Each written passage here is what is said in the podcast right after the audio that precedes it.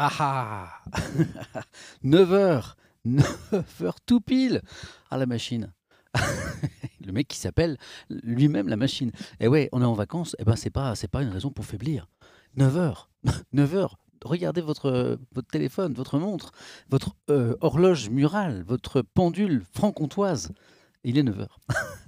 Comment ça va? Vous allez bien? Bonjour, merci pour vos petits coucous. Euh, bonjour à tous. Est-ce que plus que jamais en vacances avec mon setup euh, minimal, j'ai besoin de vos retours techniques. Est-ce que vous m'entendez bien? Est-ce que vous me voyez bien? Quels sont les retours euh, techniques? Est-ce que c'est nominal ce matin?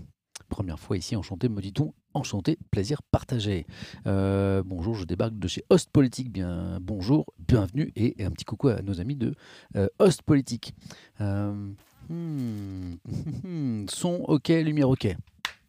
Eh bien, j'en suis bien content. Bienvenue dans la matinée Étienne sur Twitch. Le concept, il est très simple. On lit les journaux ensemble, on en parle ensemble, on parle de l'actualité et on parle de la vie aussi parce que tout ça est interconnecté, euh, bien sûr. Euh, je suis en vacances. Pour ceux qui euh, me rejoignent pour la première fois aujourd'hui ou qui me rejoignent pour la première fois depuis quelques jours, je suis je suis en vacances, je suis en. C'est enregistré, c'est pas possible d'être pile poil à la seconde. c'est trop mignon. Je suis une machine, je suis une machine. Je suis en vacances donc euh, depuis dimanche et puis j'ai eu l'autorisation de ma charmante épouse Hélène pour emmener mon setup, setup réduit. J'en suis moi-même réduit à streamer avec mon téléphone, les amis, à streamer avec mon téléphone euh, parce que parce que bah, il n'y a, pas de box ici. Donc je, stream en 4G. On a fait les réglages nécessaires pour que ça passe. Voilà. Donc d'où cette petite image un peu dégradée ici. Hein. Je suis euh, euh, voilà, mais au niveau du son et de l'image, ça passe. Donc euh, voilà. Euh, eh ben, on va commencer par un petit point de vue. Un petit décalage son vidéo pour moi. Ouais, je vois qu'il y a un petit décalage son vidéo. Ah, c'est pas grave, c'est un tout petit peu. Ouais, je, vois que plusieurs ont ce petit décalage son vidéo. Je l'ai aussi chez moi, très léger. Mais voilà, ouais, ouais, pareil pour le décalage, je le vois. voilà. Je le vois, je le vois, moi je l'ai aussi, mais il est, assez minimal, donc on va continuer comme ça. Hein voilà. Ah oui, ah oui, vous avez vu la, résolution, j'ai baissé, hein, 480, ouais, ça, me perturbe. Dès qu'on rentre à la maison, on repasse en fibre et ça ira mieux. Allez, profitons un petit peu euh, des vacances. Je vous, montre où je suis. Hein, c'est le petit, caméra, le petit coucou euh, du matin. Alors, il faut que. oh là là, oh là, oh là, d'habitude, il faut un petit peu de temps la caméra pour s'habituer. Là, pas du tout. Je crois que la caméra elle-même, commence à apprécier ses vacances à la montagne. Voilà. Je le sais, je le répète, je suis un privilégié. Très peu de Français partent en vacances, encore moins au ski. Ça faisait des années que je n'étais pas parti, mais là, la famille a vraiment besoin de s'aérer. Hop, j'ai trouvé une loc pas chère. Euh, vu qu'il n'y a pas beaucoup de monde, ben, les prix sont un petit peu bradés. Donc, c'est cool, on est parti s'aérer. C'est beau quand même, regardez. On vit dans un pays magnifique. Waouh Oh là là Est-ce que je vais vous lire les journaux ce matin? Est-ce que je vais pas vous diffuser cette image juste pendant deux heures? Hein? qu'est-ce que vous en pensez? Bon, je voulais partager ça avec vous parce que une fois que je suis réinstallé là, avec euh, euh, le contre-jour, on voit plus grand-chose. Regardez, toc. Et là, qu'est-ce qu'on voit? Bah rien. vous n'avez que moi pendant deux heures, donc je voulais un petit peu vous aérer. Euh, bon, bonjour à tous. Ouais, le calme surtout. Ouais, bah oui, ça change de Paris, ça change de Paris. Le calme, c'est hallucinant.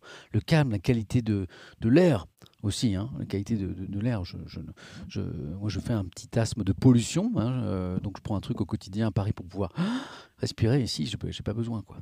C'est pas le même air, hein, c'est bizarre. c'est une de mes marottes, la lutte contre la pollution atmosphérique. Euh, voilà, oui, évidemment, j'ai promis à certains un reportage sur les marmottes, hein, les fameuses marmottes qui mettent euh, le chocolat dans les paquets, comme ça, avec leurs petites pattes. tout le monde sait qu'à la montagne, il y a ces marmottes. c'est en cours. C'est un cours. Je suis en train de. Je suis sur la piste des marmottes. Est-ce qu'il y a des nouveaux? Est-ce que je peux accueillir ceux qui sont là pour la première fois? J'ai lancé ce stream il y a, je sais plus, euh, je dirais un peu plus de deux mois maintenant. Est-ce qu'il y en a pour qui c'est euh, pour eux ou pour elles la première fois? Ouais.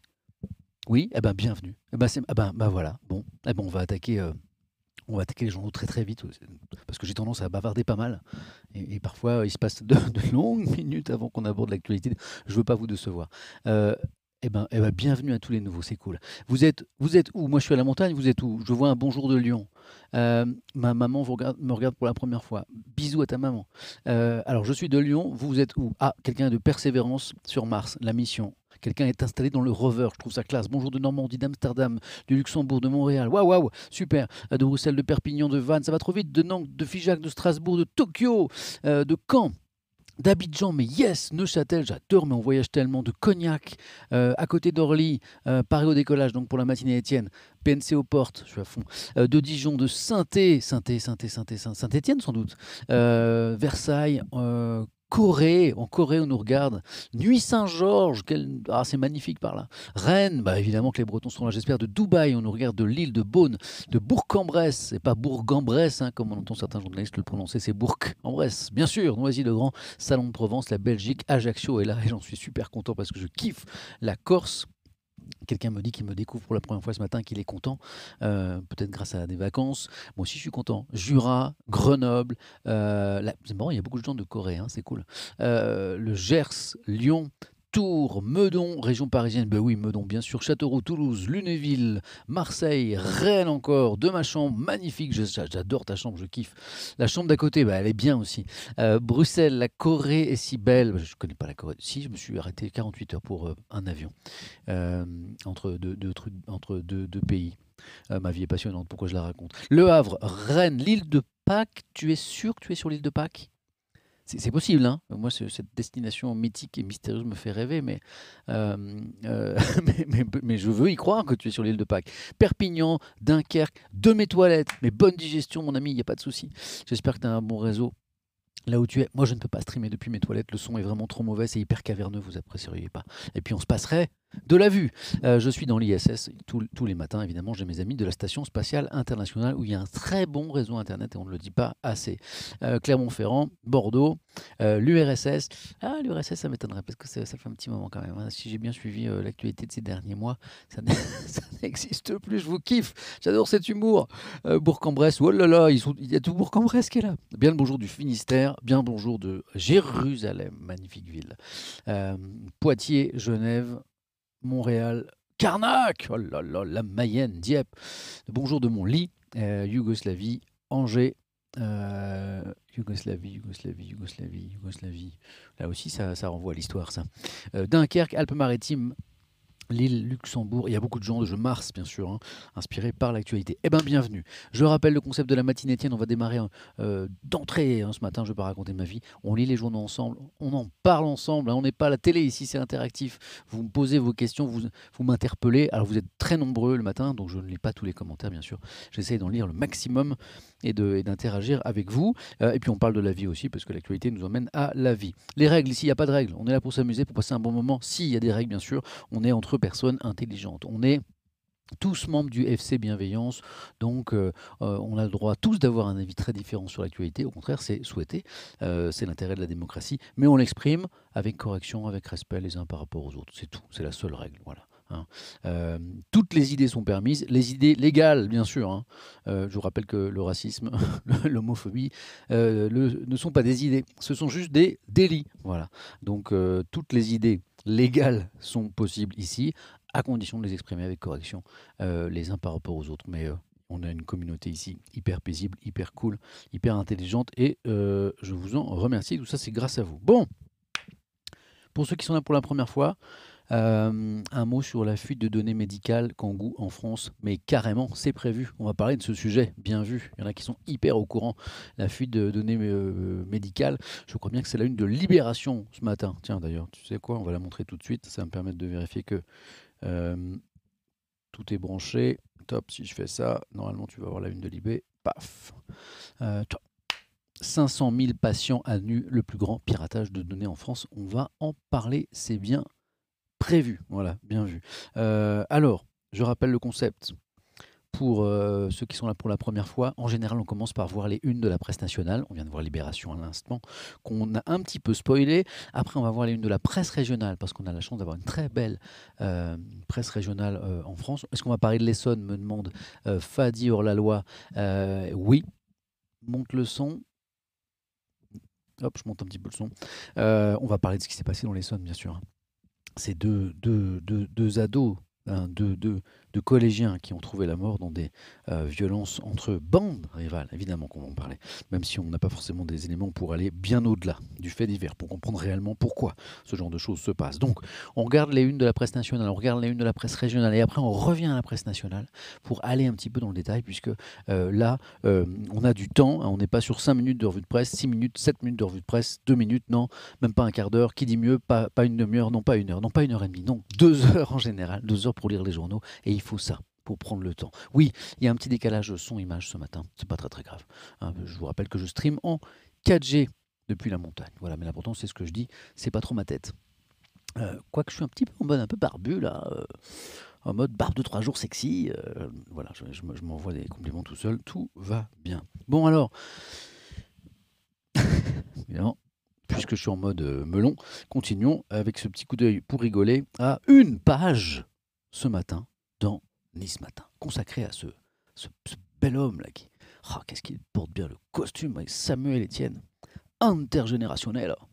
Titre Nice Matin, un super bel article de Mathieu Faure avec qui je me suis entretenu et qui, estime que, bah, un peu par hasard, pour moi c'est mon avis, je suis devenu un pont intergénérationnel, c'est-à-dire que je m'adresse à la fois un peu aux plus âgés, à travers notamment un magnifique jeu que je vous recommande à 17h45 sur France 3 questions pour un champion, et un peu, plus jeune, un peu plus jeune, avec euh, euh, Twitch, Bien sûr, je voulais vous montrer juste ça pour la blague. Évidemment, c'est pas ça qu'on va lire dans le détail. Allons voir les unes de la presse nationale. 3, 2, 1, paf, on commence par Le Monde.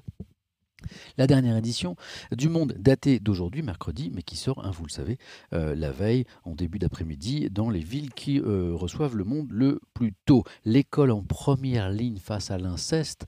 On parle, et c'est heureux, de plus en plus de l'inceste euh, en France. Hein, la, libération de la parole autour de ce tabou. et c'est bien, parce que c'est en en parlant qu'on va réussir à lutter contre ce phénomène qui est souvent gardé au sein dans le secret des familles. Et c'est justement l'un des outils qu'on peut utiliser pour lutter contre l'inceste, eh bien c'est l'école. C'est l'école comme euh, endroit de détection de possibles euh, maltraitances, euh, voire viols. Je lis, en France, une dizaine d'associations seulement organisent des ateliers contre les abus sexuels en milieu scolaire et le manque de reconnaissance. Et le gouvernement, justement, veut renforcer la prévention dans les établissements. On lira ça, et puis on lira aussi l'avis d'un psychanalyste sur ce que provoque l'inceste euh, chez les enfants, dans leur psychologie, dans leur développement euh, en, tant qu'adultes. Et les catastrophes, elles sont gravissimes. Donc on se rappellera ça ensemble. voilà. ça va on va être un petit peu en mode sondage ce matin en général, euh, qu'est-ce que c'est que ce truc avec euh, l'alien? C'est une pub, c'est une pub, c'est une pub, c'est rigolo, c'est juste une pub. Euh, je vais être un peu en mode sondage ce matin. En général, je vous interroge au moins une fois par matinée. Hein, je vous demande votre avis sur notamment des questions de société. Et là, je vais, vous demander votre avis à plusieurs reprises sur des faits un petit peu sensibles. Hein, je ne veux pas diviser, c'est pas trop mon propos, mais c'est des questions sur lesquelles moi j'ai pas d'avis, au sens où je trouve ça tellement complexe, c'est tellement difficile. Des Françaises détenues en Syrie entame une grève de la faim. On parle de Françaises, de femmes, qui sont parties euh, en Syrie euh, rejoindre les rangs de l'État islamique. Voilà, souvent pour euh, accompagner leurs compagnons ou époux, et parfois pour participer, participer directement à la lutte de l'État islamique. Aujourd'hui, elles veulent entrer en France. Elles veulent entrer en France. Elles disent qu'elles veulent y être jugées, et la France ne l'entend pas ainsi. Qu'est-ce qu'il faut faire de ces femmes? C'est compliqué. Hein. Euh, je vais euh, vous poser la question. Est-ce que quelqu'un me dit est-ce que je peux mettre un trigger warning pour l'inceste? C'est une bonne remarque au Gayama. Je valide à mort. Le problème, c'est que moi, je vous parle d'actualité. Et donc, je vous parle beaucoup de, faits lourds, graves. Là, je vous parle euh, de l'État islamique, je vous parle de terrorisme, je vais vous parler d'inceste, je vais vous parler de sujets extrêmement compliqués, je vais vous parler de manifestations euh, en Birmanie. En fait, quasiment chaque événement que, j'aborde, je devrais prévenir, attention, les personnes les plus sensibles, ça va être lourd.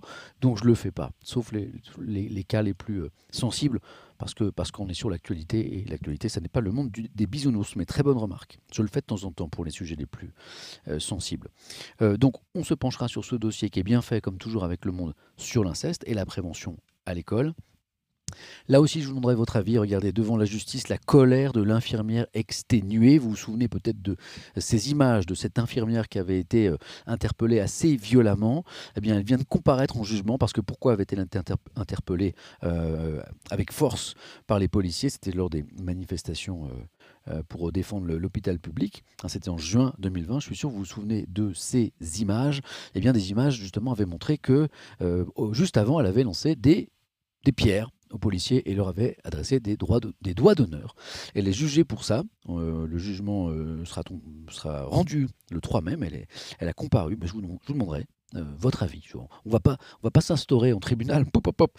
C'est pas le lieu, mais là aussi c'est une affaire sensible. Et plutôt que de vous asséner des faits, ben, je, vous demanderai ce que vous en pensez. Bon, euh, regardez la une du Parisien.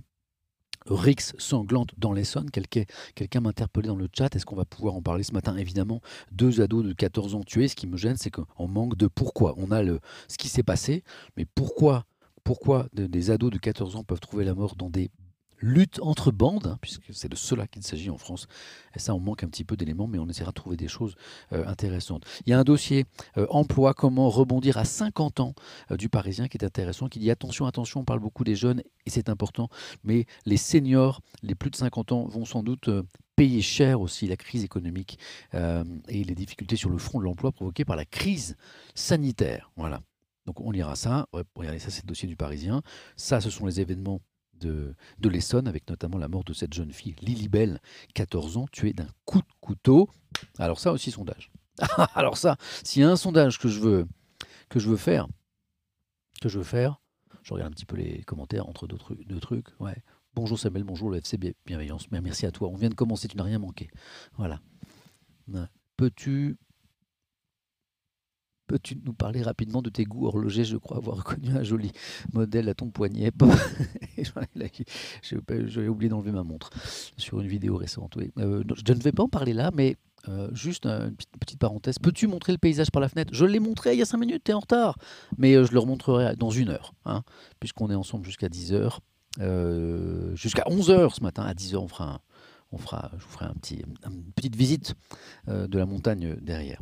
Euh, je reviens à mes moutons. Oui, euh, pour la montre, je vis avec une horlogère. Mon épouse Hélène travaille dans l'horlogerie.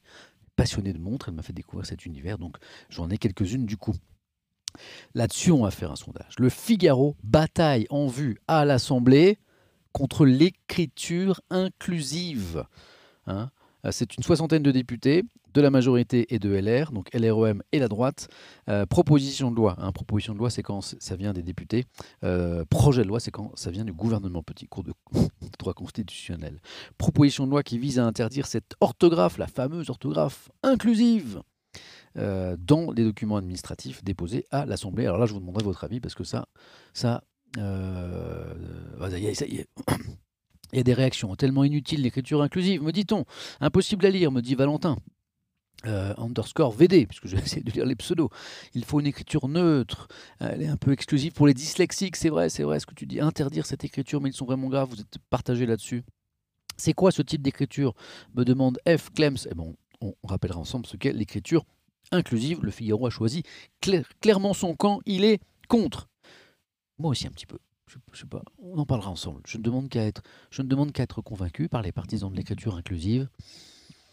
Et euh, moi qui suis un fervent partisan de l'égalité homme-femme, notamment dans le monde du travail, je ne suis pas convaincu par cet outil. Je ne suis pas convaincu par cet outil. On va en parler.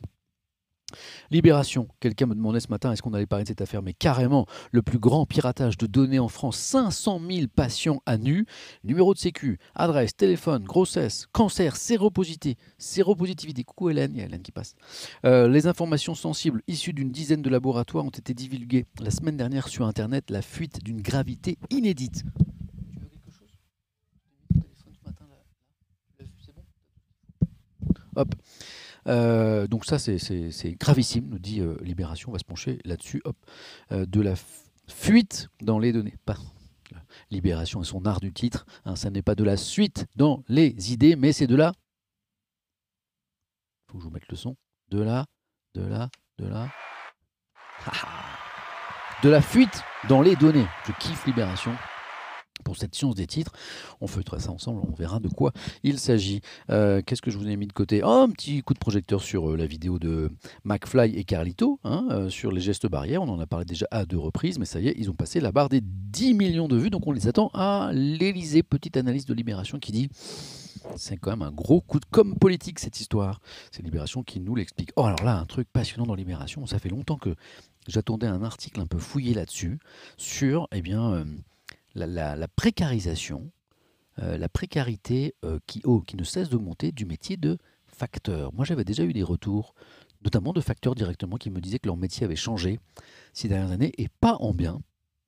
Et là, on a deux pages euh, dans Libération consacrées à un livre de Nicolas Jounin, qui est sociologue, qui s'est fait embaucher comme postier pour voir de l'intérieur. Voilà, super sociologue, me dit, Nicolas Jounin me dit libido vivendi. Libido Vivendi, ça c'est un pseudo. Euh, voilà, super sociologue, et ben je confirme. Hein. Je confirme, c'est édifiant, en, tout cas le mot est un peu exagéré, mais ça témoigne bien d'une dégradation de ce métier, et c'est bien dommage. Donc on lira ça ensemble. J'ai appris des choses. Euh, hier, on avait des articles fascinants sur l'actualité internationale. C'était très international hier. On est allé euh, en Birmanie, on est allé en Colombie, je ne sais plus où encore. On allait au Mexique aussi. Et là, la une de la Croix, elle est très intéressante aussi. Euh, c'est ça qui est intéressant dans la presse écrite. Hein. Je vois toujours des choses, euh, des éléments de réflexion, ou que je n'ai jamais vus, ou que j'attendais depuis un moment, notamment sur la Birmanie et les minorités. Complexe la, question des minorités euh, en Birmanie. On pense aux Rohingyas notamment, mais pas seulement. Il n'y a pas que les Rohingyas. Et là, la Croix constate qu'il y a peut-être un espoir dans ce pays qui, depuis son indépendance, est extrêmement divisé entre minorités. Euh, avec d'un côté euh, la, majorité euh, birmane et de l'autre les minorités ethniques. Et là, il y a peut-être un espoir de réconciliation à la faveur de la lutte commune contre le dictateur militaire, la dictature militaire qui vient de faire un nouveau coup d'État. Vachement intéressant. Un, petit peu d'espoir. Puis on reviendra avec la croix aussi sur cette polémique. pardon, à 2 centimes d'euros. Hein, Désolé de donner mon avis là-dessus sur euh, euh, le menu sans viande des cantines scolaires de Lyon.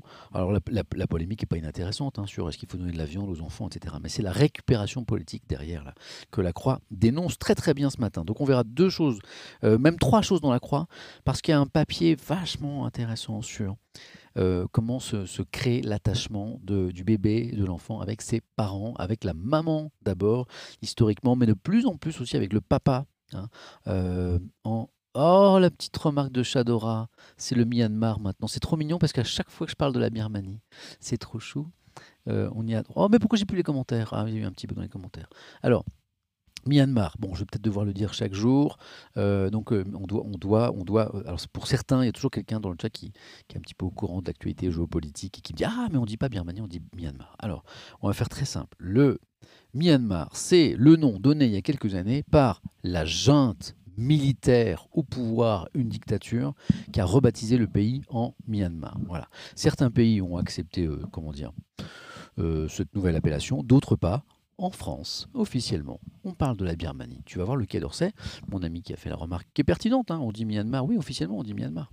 Euh, mais aujourd'hui, euh, le Quai d'Orsay parle de la Birmanie. Et c'est pas par hasard. C'est pas par hasard. Parce que utiliser ce mot de Myanmar, c'est valider le régime dictatorial militaire qui a été en place euh, en Birmanie. Moi, du coup, je dis Birmanie. Voilà, c'est mon choix. Voilà. Quelqu'un résume euh, Mouj de Krak, Birmanie, nom historique du pays, Myanmar, nom donné par la junte militaire. Donc voilà, moi je dis Birmanie. Pour ces raisons-là, pour des raisons politiques que euh, j'assume. Et on ne me fera pas dire Myanmar. Donc je reviens à mon histoire de bébé.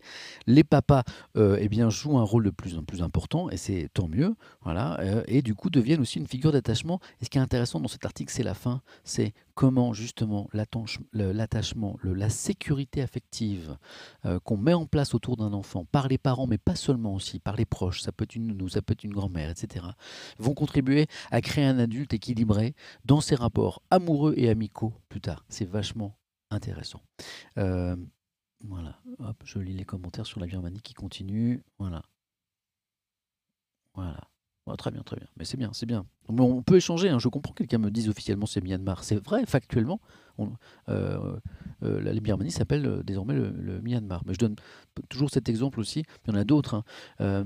le, régime fou qui s'est installé au Cambodge, hein, les Khmers rouges, il y, a, un moment déjà, avait rebaptisé le Cambodge Kampuchea démocratique. Hein. Donc on il aurait fallu dire à l'époque Kampuchea démocratique. Et à l'époque, déjà, eh bien, beaucoup de pays ont continué à dire Cambodge parce que le régime derrière, et on s'en est rendu compte assez vite, était un régime totalement fou qui a tué des millions de personnes. Donc voilà, pourquoi parfois il faut refuser les appellations officielles de euh, certains pays pour ne pas valider le régime qui a décidé ce changement sémantique. Cet, article de la Croix sur euh, les enfants vachement intéressant. Ah, mon Éric Zemmour, mais on n'en parle plus que de lui. Éric Zemmour, c'est l'Express. On a lu il y a quelques jours ensemble cette une de l'Express assez, euh, assez surréaliste qui nous disait que Éric Zemmour pensait peut-être à la suspense. Éric Zemmour pense peut-être à la présidentielle. Et oui, euh, et, bon, ben, l'opinion se demande ce matin, Éric Zemmour fera-t-il mieux que Christiane Taubira? Pourquoi Christiane Taubira? On lira ça ensemble, l'histoire de site internet, etc. etc. Euh, bon, ça, ce sera pour la séquence melon, puisque une pleine page dans ce matin sur votre serviteur euh, qui continue à ennuyer tout le monde avec ses histoires de Twitch dans les journaux. J'ai encore une interview ce matin à 11h. Bon, Ceci étant dit, on va aller voir maintenant les unes de la presse en région. Mais pour ceux qui sont... Oh, je vais aller baisser le chauffage parce que le soleil est en train de taper derrière là. Euh, hop, ça c'est une de la presse en région. Tac, tac, tac. Normalement vous les avez. Euh, Samuel Etienne président. Samuel... Etienne président. Ouais, quelqu'un a deviné la pause qui allait venir. Voilà, c'est quelqu'un qui me connaisse bien. Samuel Etienne président. J'adore cette vanne qui circule un peu sur Twitter sur. Euh, sur, je précise que c'est une vanne sur ma possible euh, Samuel 2022. Vous êtes trop mignon ma possible candidature à la prochaine présidentielle. Hein, il, y a une, euh, il y a même une affiche qui, a circulé, il y a, déjà un slogan qui n'est pas Monsieur C 2022, non, c'est qui est la France Étienne, la France, Étienne. alors, c'est une vanne pour l'instant. Ouais, alors je, pourquoi ce serait une vanne? Je n'aime pas la politique. Alors, moi, je suis passionné par la politique parce que la politique, c'est la, c'est la vie dans la cité, c'est euh, s'intéresser aux affaires de, de, sa, de son pays et de sa nation. Et puis, je pense que c'est important de s'en occuper. Donc, j'aime cette politique-là. Alors, en faire, non, parce que moi, à une époque, j'ai beaucoup euh, fait d'interviews politiques. J'ai animé sur France 3 deux années de suite euh, un magazine euh, politique, euh, donc où j'interviewais chaque semaine des, politiques, et puis à, à iTélé, et puis à France Info, et ailleurs j'en ai interviewé pas mal, et non, la politique en, métier, franchement, c'est euh, c'est dur. Hein. Moi, je, vous savez, moi je suis assez... moi, je, alors je sais que c'est pas très populaire de dire ça, mais moi je, suis assez, je dis chapeau aux hommes et aux femmes politiques, pas, pas tellement parce que je suis convaincu, hein, mais parce que waouh, quel boulot, quoi. Quel boulot. Faut... Alors je sais que parfois c'est le goût du pouvoir, c'est le, et aussi parfois c'est les convictions aussi hein, qui amènent à, ce sacerdoce. Mais c'est un, sacerdoce, quoi. Mais quel job, quoi. Mais tu en prends tellement plein la tronche. C'est, c'est, t'es en responsabilité euh, à l'heure de, de, de, l'actualité H24, euh, 7 jours sur 7. Euh, avec les réseaux sociaux, avec les chaînes d'infos en continu euh, qui, qui veulent te faire croire à chaque minute qu'il se passe quelque chose de gravissime. Euh, certaines en tout cas, France Info, non, on est un peu plus dans le décryptage. franchement, c'est devenu un job chaud, quoi. Et je, ne souhaite pas ça à mon meilleur ennemi. Donc non, non, je, ne serai pas candidat à la prochaine présidentielle. Genre, je suis obligé de démentir ce qui est une vanne. Mais c'est très sympa de votre part d'y penser. Et puis j'ai demandé à Hélène, elle m'a dit que non, l'Elysée, non, ah, non, non. Elle n'est est pas du tout tentée par le bâtiment. Je vais aller baisser le chauffage là parce que je crois que. Euh, oh, il y a une montgolfière, bordel Il y a une montgolfière Oh, incroyable ah, bougez. Regardez, regardez, regardez Regardez, c'est fou C'est trop beau C'est la première fois que j'envoie une de mon séjour. Alors là, elle est tout, près, là. On, se rend peut-être pas compte. Truc de malade ah, elle, est, euh, elle est juste au-dessus de la station. Hein oh là là, c'est tellement beau Waouh Oh, le kiff Ah, ils doivent être bien là-haut. Bon, jamais je monterais dans un truc comme ça, moi. Il y a des trucs que je fais pas comme ça, l'hélicoptère, la montgolfière, le, le, saut élastique, voilà. voilà, je, suis moteur au quotidien depuis que je suis gamin, ça me suffit comme prise de risque. Donc tout ce qui est euh, s'élever dans les airs. Ah ben d'ailleurs, il est en train de s'en aller là. Oh, je voulais partager ça avec vous, cette folie. Alors la matinée Étienne, c'est vraiment l'endroit où il se passe des choses de malade. On parle de la présidentielle et paf, il y a une montgolfière qui passe dans le ciel. C'est beau, hein C'est beau, hein Hélicoptère, j'en ai fait Non, non. Ah non, hélicoptère, non, non plus. Ah non, jamais ces trucs-là. je sais, statistiquement, la moto, c'est plus dangereux, hein, que tout ce que j'évoque, mais je ne veux pas de ça. Quoi. Donc, donc, pas de présidentielle. Euh, la presse en région dans un instant. Après, pour ceux qui sont là pour la première fois, il y a un truc qui est sacré ici. Outre le, respect les uns les autres, c'est le café. Le café, il y a plein de pauses café parce que c'est mon, mon kiff. Et il y a même une musique pour le café que voici. Et pendant ce temps-là, vous aussi, vous pouvez boire du café. Autre chose. Parce qu'on est cool, vous faites ce que vous voulez.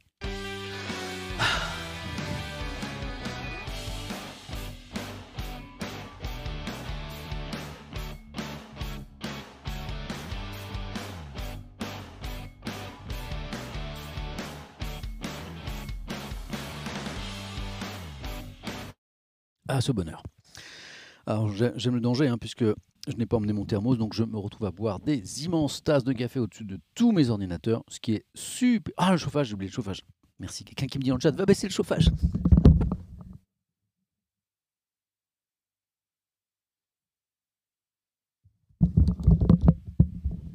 Je suis tellement distrait. C'est quelqu'un qui me le.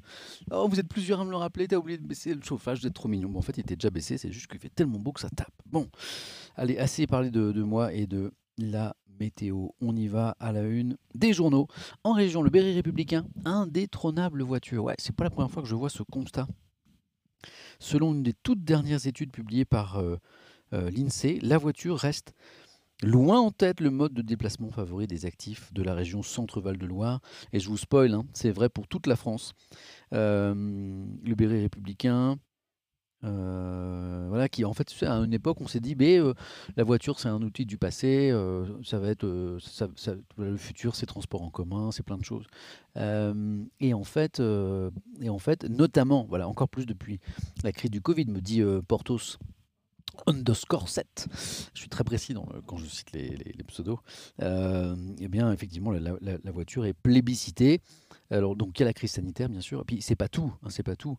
Euh, il y a beaucoup de plus il y a beaucoup de gens qui vivent dans des, dans des petites villes bien sûr, des petites communes en France, euh, et pour qui la voiture est vraiment un instrument au-delà de, de la liberté hyper nécessaire pour le déplacement pour les courses, tout ça, pour euh, emmener les enfants à l'école ou autre activité.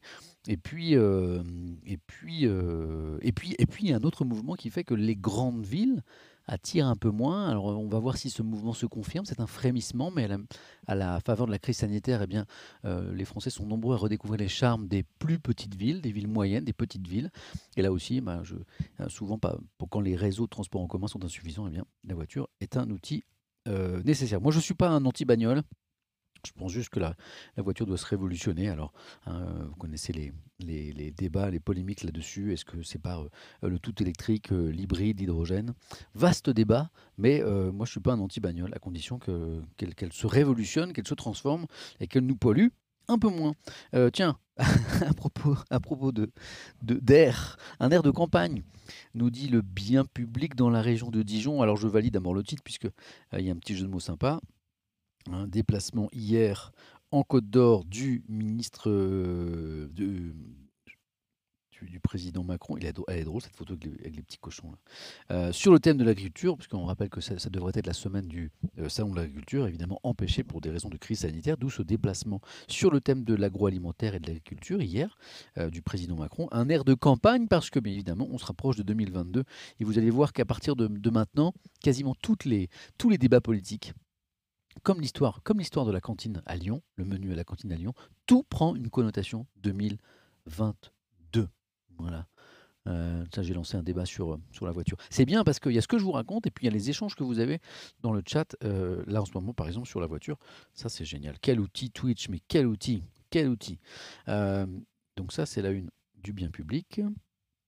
Je vois que Centre Presse s'intéresse, et c'est bien à nouveau à la précarité étudiante, puisque. Ah la ministre de l'Enseignement supérieur, Frédéric Vidal, qui est un petit peu polémique, et qui on a reproché de ne pas s'occuper assez des étudiants, a rencontré hier une quarantaine d'étudiants à la préfecture, euh, du côté de Poitiers. Voilà, voilà les mauvais esprits diront Ah, il était temps.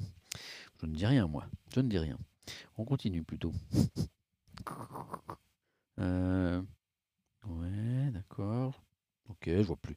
C'est pas vraiment l'info régionale, mais c'est aussi l'occasion de rappeler que c'est pas parce qu'on est un journal régional qu'on ne parle que de l'actualité locale. Hein, évidemment, on s'intéresse beaucoup aussi à l'actualité nationale et internationale et au-delà, dans l'espace, cette euh, mission Persévérance fascine. Ici, la guerre des étoiles est à la une euh, du Dauphiné libéré dans la région de Grenoble. Bon, la, crise sanitaire, le Covid, j'en parle beaucoup moins qu'il y a quelques semaines. Euh, j'en ai pris mon, ce parti, qui est celui-ci, que je vous ai déjà expliqué. C'est bon, on a compris qu'on vivait une crise sanitaire. Euh, c'est bon, on a compris qu'on n'allait pas la vaincre tout de suite, euh, cette épidémie, que des outils, que des armes allaient se développer, notamment les vaccins. Donc je ne vous donne plus que ce qui est véritablement nouveau, qui peut faire avancer le débat. Je ne vous répète pas ça tous les jours, sinon vous allez finir par en avoir marre. Une vague dont on ne voit pas la fin au CHU de Strasbourg, titre Les dernières nouvelles d'Alsace. Malgré les vaccins, les variants entretiennent l'incertitude. Ça, on le sait, je ne vous le redis pas. Mais il y a des unes que je vous signale quand même. Tiens, c'est drôle. on va finir par parler beaucoup de déplacements ce matin, puisque la Dordogne libre, nous parle du Péribus, hein, euh, qui n'est pas un personnage d'Astérix. Excellent. Tellement honte de mes vannes parfois. Sous le charme du bus électrique qui s'appelle Péribus. Euh, testé par Péribus depuis lundi et pour deux semaines. Ah, c'est un test. Le bus 100% électrique bleu va circuler sur les lignes a, B, C, D du réseau. Euh, voilà. usagers et conducteurs semblent déjà conquis par ce nouveau moyen de transport. Moi, je kiffe Cécile de Péribus me dit Pic Bullmaster, j'adore, j'adore. Cécile, de Péribus, je kiffe. Euh, vive la Dordogne, me disent certains dans, le chat. Ça me plaît, j'ai vu à Paris, hein, près de chez moi, circuler ces bus électriques. Mais ce kiff, c'est kiff. C'est presque trop beau, hein. C'est presque trop beau, c'est gros machin qu'on n'entend pas.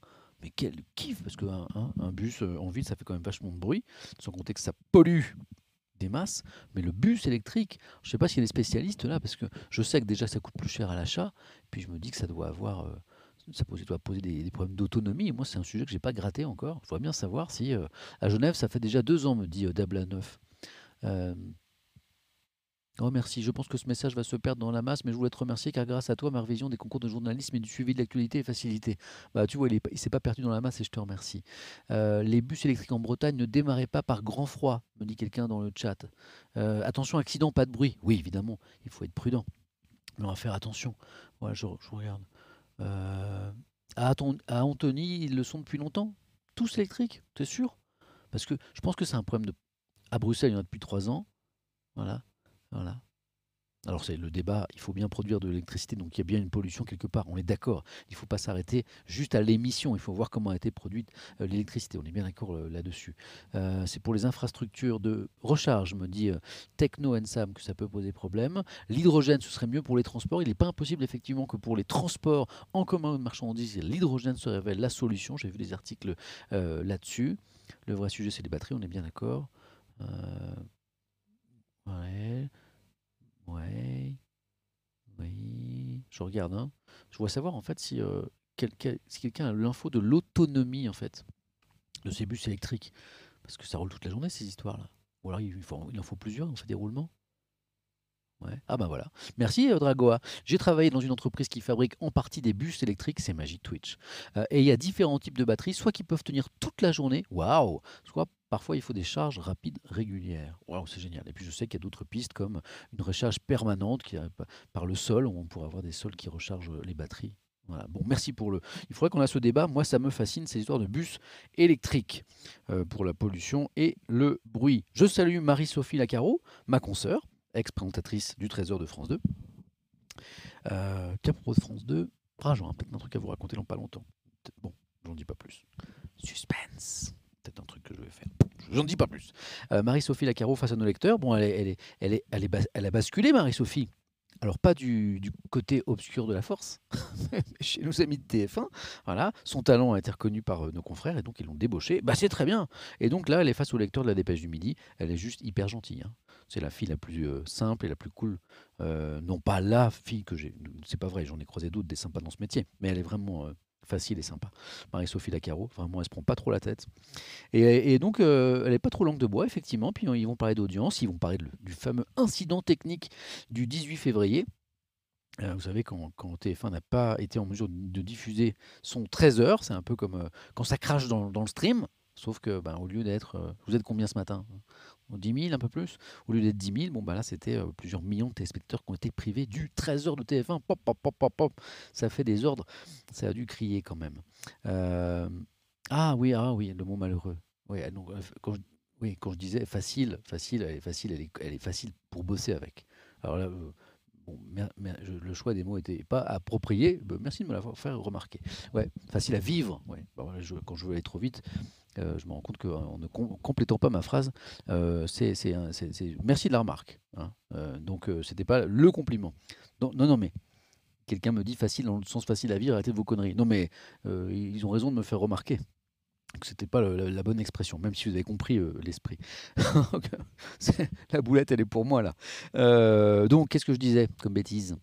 Est-ce que j'ai plus d'informations sur cette panne à TF1 Non, non, moi, les infos que j'ai eues dans les heures qu'on suivit, parce que ça intéressait tout le. Donc, vous êtes un peu plus de 10 000, c'est cool.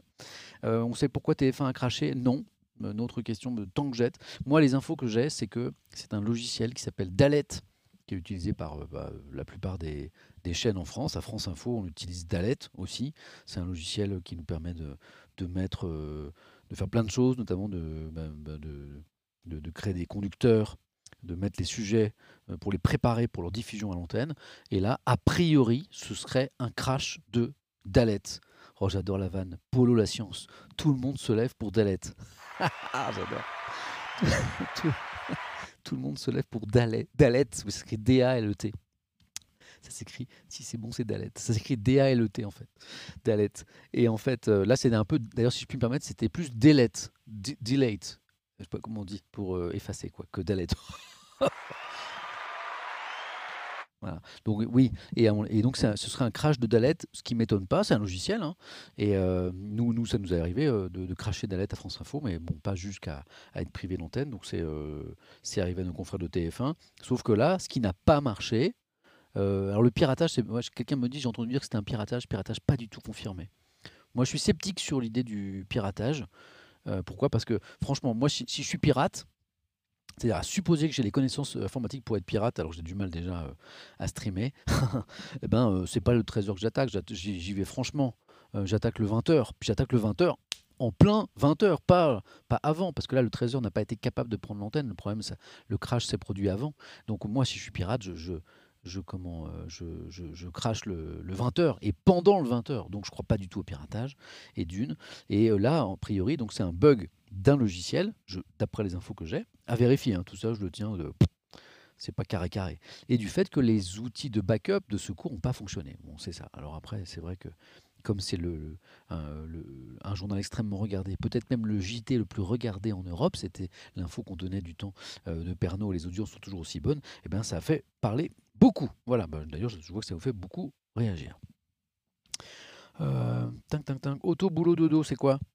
Éco-républicain bah, c'est toujours le fait qu'on est toujours hyper accro à nos voitures. C'est ce qu'on évoquait tout à l'heure. Ok, on continue.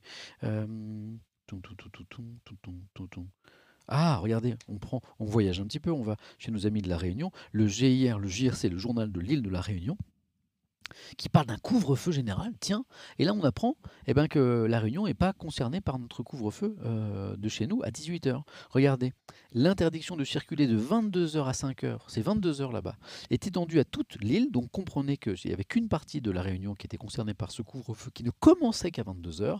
Un énième tour de vis avant une possible avancée du couvre-feu à 20h. Euh, attention, le... Ouais, les j'ai vu l'info hein, sur l'interprète en langue des signes, mais euh, je, l'ai vu. C'est pas la peine de le recoller parce que ça pollue un petit peu le, chat euh, sur, sur la possibilité de traduire certains de mes lives en personnes malentendantes. J'ai reçu le message, je l'ai reçu le message. je, l'ai reçu. Non, faut pas, faut pas, faut pas, faut pas bannir le, faut pas bannir la personne. Non, il ne faut pas bannir la personne qui a, relayé ce, message parce qu'elle est bien intentionnée. la proposition m'a été faite de euh, de, faire une place pour une personne pour euh, traduire. C'est du boulot, hein. Deux heures tous les jours, je sais pas. Hein, si c'est possible ça. Euh, est-ce que la personne serait disponible deux heures tous les jours pour traduire mon stream en langue des signes? Il faut, il faut que je trouve du temps pour en parler avec la personne qui m'a proposé ça.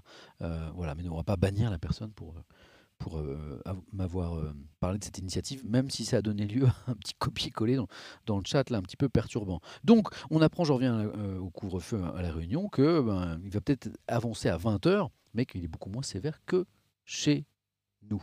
Voilà. Sinon, il existe des extensions pour streamer, peut-être qui met un sous-titre auto. Voilà. Ah, j'ai pas la rêve de banner les modos. Non, bah non, faut pas bannir les modos. Ouvre, oh, ouvre les subs, Samuel, pour être récompensé pour ton taf, me dit, me dit Junior Latifi. Oui, vous n'êtes pas sans avoir remarqué que les subs euh, ne sont pas ouverts. Ici, on ne peut pas s'abonner à ma chaîne. C'est un choix que j'ai fait au début parce que je voulais euh, voir ce qu'il en était. Je voulais vivre ma petite expérience de Twitch. C'est vrai que ça me prend beaucoup de temps c'est du plaisir, hein, mais c'est du temps, c'est au moins deux heures chaque jour. Et puis, euh, et puis un petit peu de préparation. Ce matin, je me suis levé à 5 heures quand même pendant mes vacances pour lire les journaux pour vous. Euh, alors c'est un plaisir, mais ça me prend beaucoup de temps.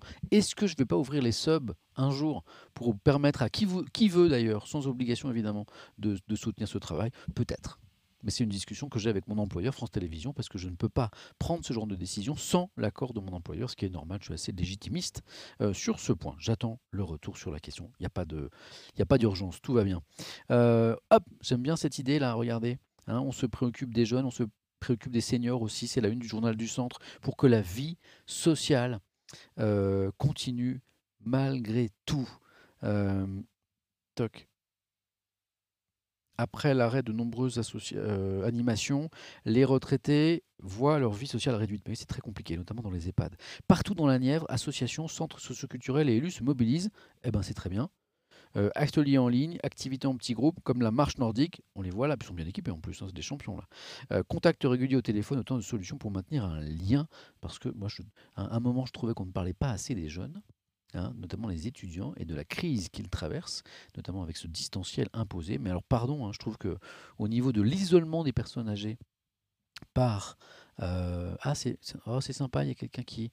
Merci beaucoup. Qui, qui rappelle qu'il y, a un, il y, a un, podcast. Du coup, je vais vous mettre le lien. Merci beaucoup. Il y a un podcast aussi de la matinée Étienne pour ceux qui veulent, qui veulent la, euh, la version audio. Hein, depuis, depuis quelques jours, j'ai créé un petit podcast et je vous mets l'adresse là. Quelqu'un l'a mis à l'instant, je vous le remets. Tac. Et comme je suis chez moi, je vous le mets plusieurs fois. Voilà, c'est ça. En fait, quelques heures après, le temps de, ça, prend, ça prend un petit peu de temps. Euh, mais euh, voilà, sur Spotify, vous avez, le, vous avez le, podcast si vous l'écoutez en voiture ou en vous promenant ou en faisant de la marche nordique.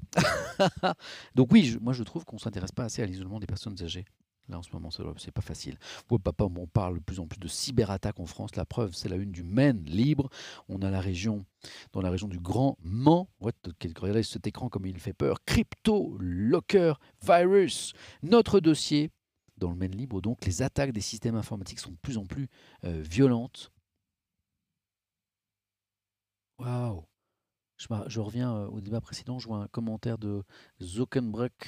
Mon arrière-grand-mère m'a dit récemment, c'est cool que tu aies ton arrière-grand-mère déjà, m'a dit récemment au téléphone que c'est pire que la guerre, la Seconde Guerre mondiale. Elle vivait en zone occupée entre 39 45. Alors la comparaison, elle, elle, elle choque, mais elle montre bien, elle montre bien, elle montre bien que l'isolement des personnes âgées est peu relayé, me dit un autre, euh, un autre, euh, un autre viewer dans le chat. Je suis d'accord, effectivement.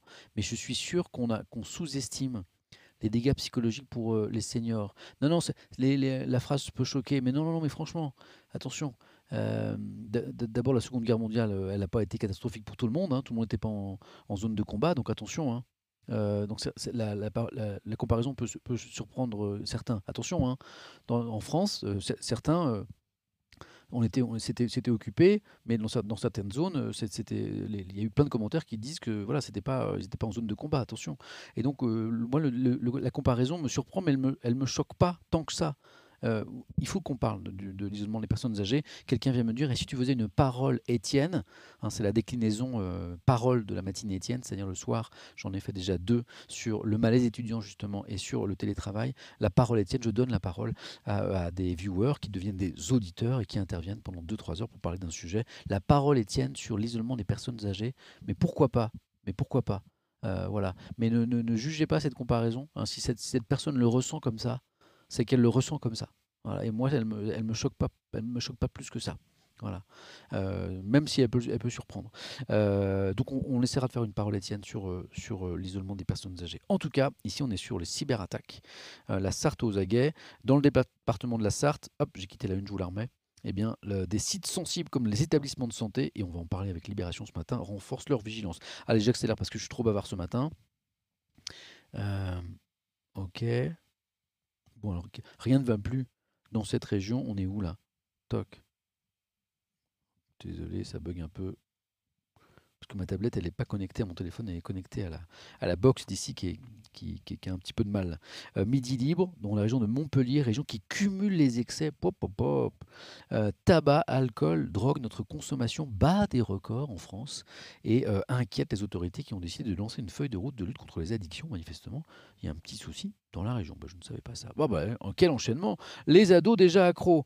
À quoi? Bah, Si, si j'en crois à cette photo, c'est pas les, c'est pas aux céréales. Hein.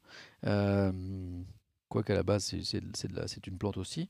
En France, pays d'Europe de la consommation, où la consommation est la plus importante. De quoi? Bah de quoi? Ils disent pas. Ils disent drogue. Bah, je- j'en conclus de cannabis ou, d'herbe, vu le- la, la photo. En France, pays d'Europe où la consommation est la plus importante, bon, bah, on va dire de drogue alors, plus de 7% des jeunes de 17 ans ont une consommation régulière de, ah, pardon, de cannabis. Plus de 7% des jeunes de 17 ans. Je pensais que, c'était plus. Quels risques courent les adolescents et comment les aider? D'accord, ok, bon, bah, c'est pas tellement nouveau. Euh, ce qui m'intéresse plus, c'est le débat sur euh, éventuellement la légalisation euh, du cannabis en France, dont se sont emparés certains responsables politiques. En tout cas, la, question est de savoir si, la, répression contre la consommation est la bonne solution. Aujourd'hui, certains politiques pensent que non. On avait lu un article très intéressant récemment qui nous disait que ça pouvait être l'un des thèmes de la prochaine présidentielle. L'un des thèmes. Nice Matin, bah Nice Matin, Nice, elle est intéressante cette une de Nice Matin parce que euh, ben voilà, ils ont appris ils ont appris qu'ils allaient se reconfiner pour deux week-ends. hein, les Niçois, les habitants du littoral aussi, puisque les, les chiffres de la crise sanitaire sont très mauvais là-bas. Ce qui vous attend, euh, des détails restent à régler côté officiel, la vie pendant les jours à venir, mode d'emploi, à la une de Nice Matin. On s'inquiète dans d'autres régions parce qu'on se demande, on se demande si euh, ce qui vient d'être décidé à Nice ne va pas se décider, si ça n'a pas une forme de test dans d'autres départements, d'autres régions, comme à Dunkerque où les chiffres sont pas très bons non plus. D'où cette une de Nord éclair. Euh, Faut-il, on est du côté de Lille, hein, faut-il craindre une vague dunkerquoise hein, le Dunkerquois dans l'œil du cyclone, nous explique Nord Éclair avec un taux d'incidence qui est très mauvais. La, métropole, lilloise parvient, elle, pour le moment, à contenir l'épidémie jusqu'à quand Euh, Voilà, si je ne me trompe pas, c'est le variant anglais qui est très présent dans ces régions. Ok, un peu de Covid quand même. Tiens, j'aime bien Ouest France aussi. Vous savez pourquoi? Ouest France, c'est un journal qui, qui est le premier quotidien de France d'ailleurs par son tirage, hein, qui s'intéresse à l'actualité régionale évidemment. Ils ont de très très très très bonnes euh, pages euh, sur l'info locale, mais qui s'intéresse énormément à l'actualité euh, nationale, notamment la, la- politique et européenne et mondiale. Donc vous avez souvent des unes de Ouest France sur toute autre chose que l'actualité locale. Poisson d'eau douce, une disparition silencieuse. Oh, elle est bien morbide cette photo, je ne sais pas si vous voyez, avec tous ces poissons morts. De quoi s'agit-il? Un tiers des 18 000 espèces de poissons d'eau douce recensées dans le monde sont en péril. Un tiers des 18 000 espèces des poissons d'eau douce, c'est énorme. En cause, les barrages, les pollutions, les pompages, la surpêche ou encore la prolifération d'espèces invasives. La tendance peut encore être inversée, mais il y a urgence. Oh. C'est- pour ça que j'aime euh, Ouest France. Ça parle, ça parle de la Bretagne. Ça parle de Ouest France. Ah, le débat sur euh, quand je dis Ouest France, ce journal breton, alors que c'est un journal de l'Ouest. C'est vrai, vous n'avez pas tort. Mais pour moi, comme c'est le journal que je lisais enfant, ado et encore aujourd'hui, et que je suis breton, c'est un journal breton. Alors qu'on le lit en Normandie, on le lit euh, aussi euh, du côté de Nantes, mais c'est l'Ouest. Allez. On continue. Ouais, ouais, ouais. Qu'est-ce que c'est ça? Ouais, ouais. Je vous lis que ce qui nous apporte quelque chose. Hein. Ouais. Ok. Tiens, j'avais pas vu cette une. Est-ce qu'on avait déjà parlé de Stella? Je crois pas qu'on avait parlé de Stella. Je crois que c'est une autre, une autre histoire autour, euh, euh, vous savez, de, ces enfants qui, euh, arrivent à affirmer qu'en fait, ils ne sont pas du sexe qu'on croit qu'ils sont, hein, et qu'ils s'affirment. Par exemple, Stella, qui devait être considérée comme un garçon, euh, jusque-là, eh bien, a choisi d'être une fille. Voilà. Et ça, on en parle de plus en plus, et c'est bien qu'on mette la lumière sur, euh, sur ces choix. et je lis Ample Puits, donc on est à la lune du progrès dans la région de, de Lyon, là. Stella a choisi d'être une fille, avec le soutien de ses parents. Bravo à eux ça c'est moi qui l'ajoute, Stella a changé de prénom à l'âge de 8 ans. La petite fille transgenre qui sera jeudi au cœur d'un reportage sur France 2. Tiens, livre son expérience au progrès. Voilà. Moi je trouve que c'est... Ah oui, bah ça, ça, ça, divise ça. Mais sachez que c'est... moi, Oui, oui, choisi. Oui, oui, bien sûr, bien sûr que oui. Alors ça, c'est toujours des débats. Moi j'ai dit, j'ai dit choisi. Voilà, ben oui. Elle, oui, elle choisit pas. Elle, oui, on est d'accord. Oui, c'est pour ça que je fais attention au mot. Elle, elle est une fille. Voilà. Mais à un moment, elle choisit de l'imposer aux autres. C'est ce que je voulais dire. Je sais que c'est compliqué ces sujets. Voilà. Elle est une fille, née dans un de garçon, hein, euh, mais à un moment, elle choisit de l'imposer. Et c'est difficile, vous imaginez, à 8 ans. Donc moi, je dis bravo aux parents et je dis bravo aussi aux médias qui en parlent de plus en plus de ces affaires, même si c'est très compliqué d'utiliser les bons mots, puisque euh, vous voyez, euh, voilà. Alors Stella a choisi d'être fils, c'est vrai que c'est le, mot utilisé par le, progrès. Alors, un peu de compréhension pour nos amis journalistes, dont je suis, hein, qui connaissent encore très mal ces histoires, et qui ne racontent pas forcément avec les bons mots ces, faits-là. Voilà. Donc peut-être que le mot choisi n'est pas le bon, comme je le vois ici, mais, mais c'est bien de s'y intéresser. Ça parle du Covid. Oh, bah, décidément, la voiture indétrônable, oui, d'accord. À la une de la République du Centre, on a eu ce débat tout à l'heure déjà. d'accord, le vaccin, rien de nouveau. ok, ok, je crois qu'on a fait le tour. Rapidement de la presse régionale. Ah, ça c'est bien. Ah, certains nous signalent que sur Arte, il y a un documentaire qui s'appelle Petite fille qui est excellent. Elle affirme ce qu'elle ressent, c'est génial ce progrès social dans la compassion de l'autre. Ah oui, oui, mais carrément, tu as raison. Voilà. Bien, bien géré, bien ton explication Samuel, merci. c'est difficile, tu sais, même pour un vieux bonhomme comme moi, de, trouver les bons mots parce que j'essaie de, de comprendre et, euh, et, parfois je et, parfois je, j'avoue que je Étienne Ansur, faut pas fausser les gens. Non, c'est juste que j'essaie d'apprendre en fait et que parfois, euh, dans, le champ sémantique que j'utilise, eh bien, j'ai pas forcément le bon vocabulaire pour euh, décrire une réalité, une actualité. Et donc, parfois, il y a des gens dans le chat qui s'y connaissent mieux que moi, c'est tout. Et donc, je lis et j'apprends. Voilà. C'est tout. Donc c'est pas en sueur. Moi je dis, ce que, je que je pense. Quand je pense quelque chose, que je, ne pense pas grand chose de ça. Je suis pas du tout un spécialiste de cette question. c'est juste que je trouve que c'est bien qu'on s'y intéresse, c'est tout. Donc c'est pas de la gêne. C'est juste que bah, je suis pas, je suis pas à l'aise parce que j'ai pas forcément les mots, parce que je suis pas un spécialiste de cette question. C'est tout. Voilà. Quand je pense un truc, euh, je le dis, mais je pense pas à un max de trucs parce que je trouve que être très convaincu sur plein de trucs, c'est super chelou, c'est super bizarre. J'ai toujours, je le dis souvent, ça, les gens convaincus, les gens très convaincus sur plein de trucs en plus, ça me, mais ça me fait super peur pour être convaincu, faut être vraiment un peu spécialiste d'un truc, non tu vois? Puis même quand tu es spécialiste, tu peux dire pas mal de conneries. Hein, euh, on a eu plein d'exemples sur la crise sanitaire. Moi, la conviction, elle me fait flipper, moi. Elle me fait peur. C'est bien d'avoir des convictions, mais, mais des gens très convaincus sur plein de trucs, je suis pas sûr que ce soit un signe d'intelligence, en fait. Moi, ça m'a toujours inquiété. Moi, je pense que plus on réfléchit à des trucs, et moins, et moins, moins on est convaincu. En philo, euh, en philo, on nous apprend la valeur du doute. Moi, je crois que plus on réfléchit, plus on a le doute. En tout cas, plus on est prudent. D'où ce temps. Donc, je suis pas du tout en sueur, en fait. C'est juste que moi, je doute, je doute tout le temps, quoi. Et puis, j'apprends aussi. Hein. Voilà. Euh, bon, merci en tout cas, j'adore. C'est tellement cool d'échanger avec vous. Vous savez pourquoi c'est bien? Tiens, la météo, pourquoi? Vous savez pourquoi c'est bien d'échanger avec vous? C'est parce que moi, ça me remet en question aussi beaucoup. Parce que, et c'est ce qui est bien ici, euh, les médias traditionnels que je kiffe, hein, puisque là ce matin, euh, dans le matin Étienne, je vous lis les médias traditionnels, je vous lis les journaux. Et si je vous les lis, c'est parce que je trouve que les journaux sont géniaux et qu'on apprend tellement de choses dans la presse et qu'on devrait plus la lire. Presse régionale, presse nationale, presse magazine. Donc les médias euh, traditionnels, je les kiffe. Mais, mais là, il y a un truc intéressant, c'est qu'on peut échanger. Et du coup, ce, ce, truc qui avant était euh, un message d'information d'un point A vers un point B devient un échange entre un point A et un point B. Et du coup, eh ben, je vois plein de réflexions qui me font réfléchir. Voilà. Et sur plein de trucs d'actualité, bah, récemment, je me suis dit, tiens, ah bah oui, tiens, j'avais pas pensé à ça. Tiens, ah oui, tiens, ça, j'avais pas vu ça comme ça. Notamment sur la question des transgenres. Voilà. Euh, bah, j'ai des choses, j'ai des témoignages dans le, le, chat qui m'ont fait réfléchir. Pas seulement là-dessus. Voilà. Donc, euh, euh, je suis peut-être un vieux con de 49 ans, mais de moins en moins. Grâce à vous. Qu'est-ce que je voulais vous montrer? On attaque la presse nationale? Allez. Quelle heure il est? 10 heures, on est sur un bon rythme. Euh, allez, pour ceux qui n'étaient pas là à 9 heures et qui et à qui j'ai promis de, montrer, ils sont où mes journaux, de montrer la vue, hein, puisque pour ceux qui étaient là à 9h, je vous ai montré la vue de la montagne derrière parce que je suis en vacances. Et puis après, on a vu même une montgolfière.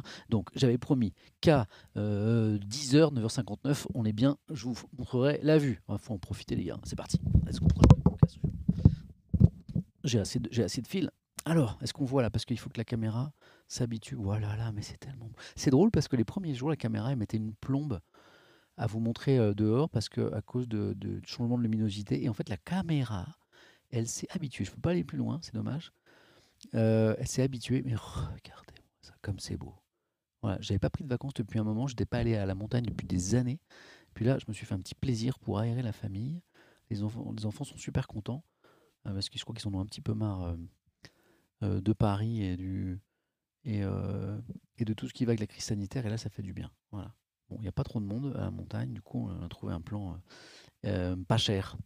Voilà. Mais quelle respiration, quoi. Ah, ça fait tellement bien. Tellement de bien. Même si, évidemment, comme je suis un peu, euh, un peu pas, malin, j'ai emmené tout mon matos pour streamer et rester sur mes écrans à la montagne. Euh, ouais, c'est beau, c'est cool. Hein. Ouais, je sais. Ouais, c'est génial. Hmm. C'est magnifique. Bon, on y va, les amis? Euh, Non, petit café d'abord. Bon café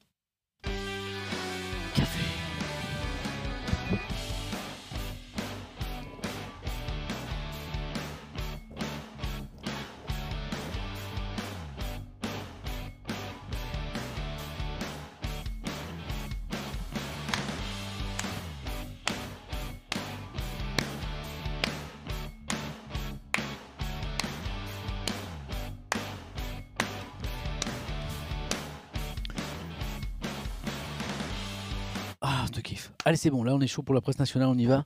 Tellement de choses. Je vous laisserai à 10h55 ce matin parce que j'ai une interview téléphonique euh, à 11h avec des journalistes pour parler de Twitch. Ouais, je sais, il y a un petit très léger décalage son-image ce matin, mais c'est pas grave, c'est parce que je stream avec mon téléphone avec les moyens du bord. Donc je vous laisserai à 10h55. Euh, à 10h55, on fera un petit raid aussi, je vous inviterai à découvrir le travail d'un autre streamer ou d'une autre streameuse, de préférence quelqu'un qui n'a pas beaucoup de viewers, pour que vous puissiez découvrir son travail. C'est aussi un des aspects sympas de Twitch. C'est pas Google que je veux vous montrer, c'est ça. Pof, les journaux nationaux. Let's go.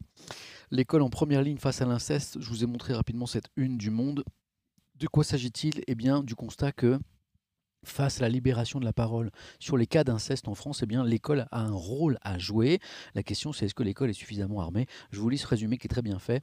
En France, une dizaine d'associations, c'est rien du tout, euh, seulement organisent des ateliers contre les abus sexuels en milieu scolaire. Elles manquent de reconnaissance et d'un, de deux. Le gouvernement veut renforcer la prévention dans les établissements en utilisant notamment les visites euh, obligatoires devant la médecine scolaire, enseignants et personnels de santé scolaires sont conscients du rôle de vigie qu'ils peuvent jouer face aux violences sexuelles subies par les enfants, mais ils s'interrogent, c'est ce que je vous disais, sur les moyens euh, mis à leur disposition et déplorent le manque de formation spécifique pour affronter le sujet. C'est tellement complexe, je comprends cette interrogation. On va se pencher sur ce dossier, mais d'abord, bon, euh, oui, j'ai vu, il y, avait une pub avec des aliens. Mais c'est une pub, les amis, on va pas s'arrêter sur la pub. je vous ai déjà fait la pub de la montagne à l'instant. Bon, là, attention, alerte, sujet sensible. Ne vous écharpez pas dans le chat sur cette question. Hein, nous sommes entre gens intelligents. Euh, on est tous membres du FC Bienveillance. C'est la question. on va faire un sondage, donc c'est pas la peine de, vous écharper là-dessus. Sur cette question qui est éminemment compliquée. Je veux votre avis, parce que moi je n'ai pas d'avis là-dessus. Je ne sais pas quoi en penser. Des Françaises détenues en Syrie entament une grève de la faim. Ça, c'est l'info. De qui s'agit-il? Des femmes, des Françaises qui sont parties euh, rejoindre les rangs de l'État islamique, souvent avec leurs compagnons et leurs époux. Euh, et puis depuis, eh bien, elles sont emprisonnées euh, dans des camps tenus par les forces kurdes depuis la défaite de Daesh, bien sûr. Alors, de quoi s'agit-il? D'une dizaine de Françaises qui avaient donc rejoint les rangs de l'État islamique, nous raconte Le Monde, qui sont actuellement détenues dans des camps dans le nord-est syrien, et elles ont entamé une grève de la faim dimanche pour, selon leurs avocats, protester contre le refus obstiné de la France d'organiser leur rapatriement et celui de leurs enfants.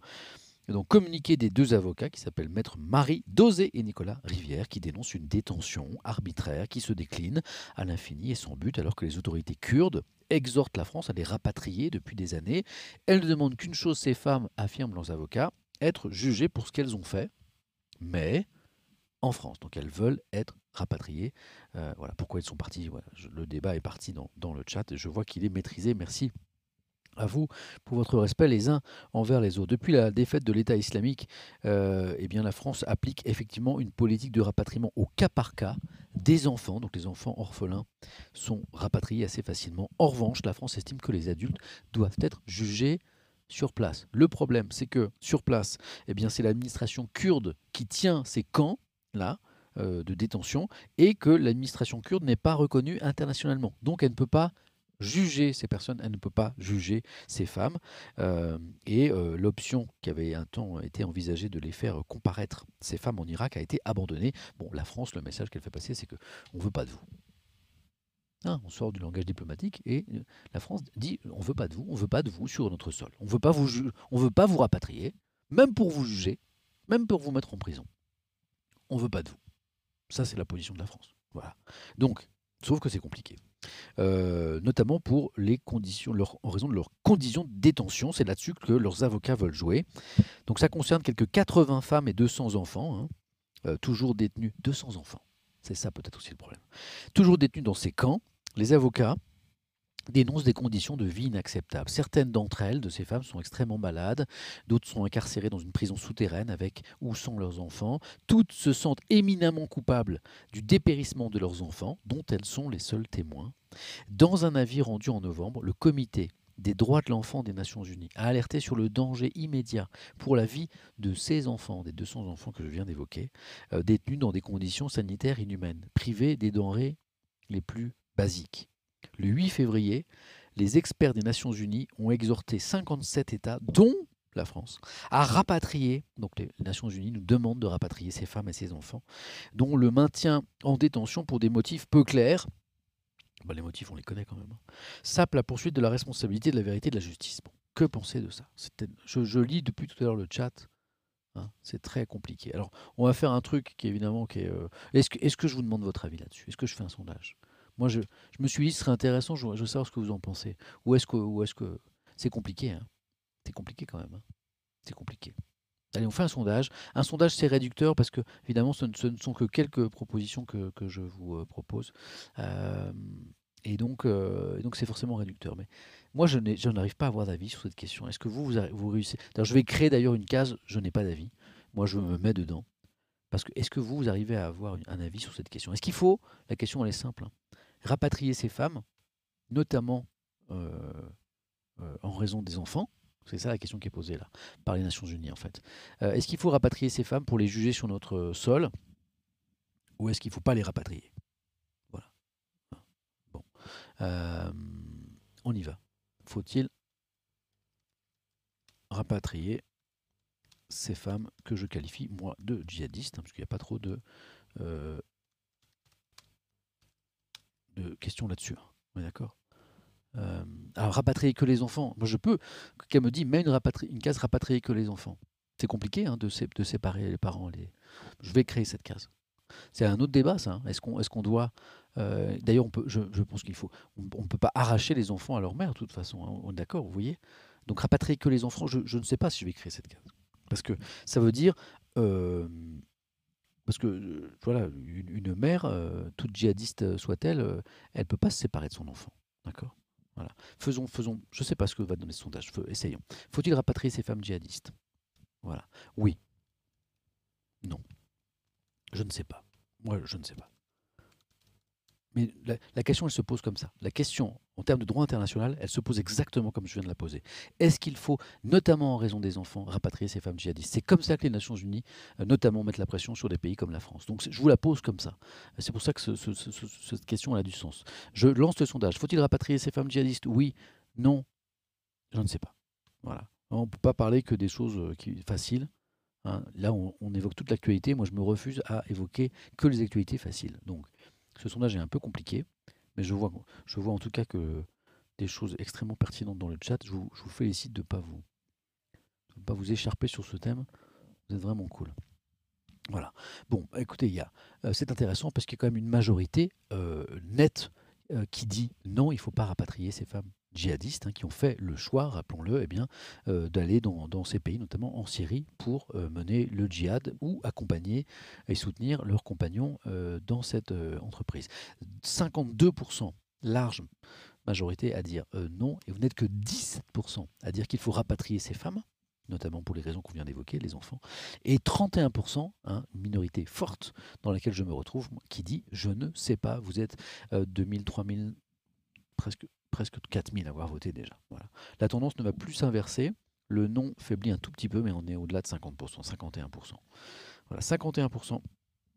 J'arrête le sondage là, puisque d'expérience, ça ne bouge plus. 51% non, on ne les rapatrie pas. 20, 32% euh, je ne sais pas. Voilà. Et 17% oui. Voilà, je voulais absolument. J'ai hésité à vous poser ce sondage ce matin quand j'ai lu euh, l'article du Monde, mais je trouvais intéressant. Et puis surtout, c'est l'idée de qu'on n'ait lu d'aucune actualité, et ça c'est une vraie question qui se pose depuis un moment déjà. Voilà. Mais c'est un sujet très sensible, comme le dit Antoju à l'instant dans le chat. Je suis bien d'accord. Ok, top. Je ferme le sondage. Si vous faites un, petit F5, vous avez le résultat d'F. Hein. Ok, on continue. Et puis c'est pas tout, j'ai plein de questions à vous poser euh, sur, euh, sur l'actualité ce matin. Euh, bon, euh, j'essaie d'accélérer un petit peu parce que sinon je vais, comme, hier, pas réussi à tout vous lire. À l'école, des actions isolées contre les abus sexuels. Je vous ai lu ce que le monde en disait euh, tout à l'heure, à savoir que l'école est un petit peu désemparée. Et hop, mais il est où mon psy? Je voulais vous lire un psy là-dessus. Ah, dommage, je l'ai plus. Ah, oh, c'était passionnant pourtant. Oh, moi, je voudrais vous. Je vais essayer de vous retrouver ça. C'est bizarre. Bougez pas. Dans le monde, elle est où ma capture d'écran? Tac. Euh, hop, j'y vais tout de suite. Là, je viens de réouvrir le monde.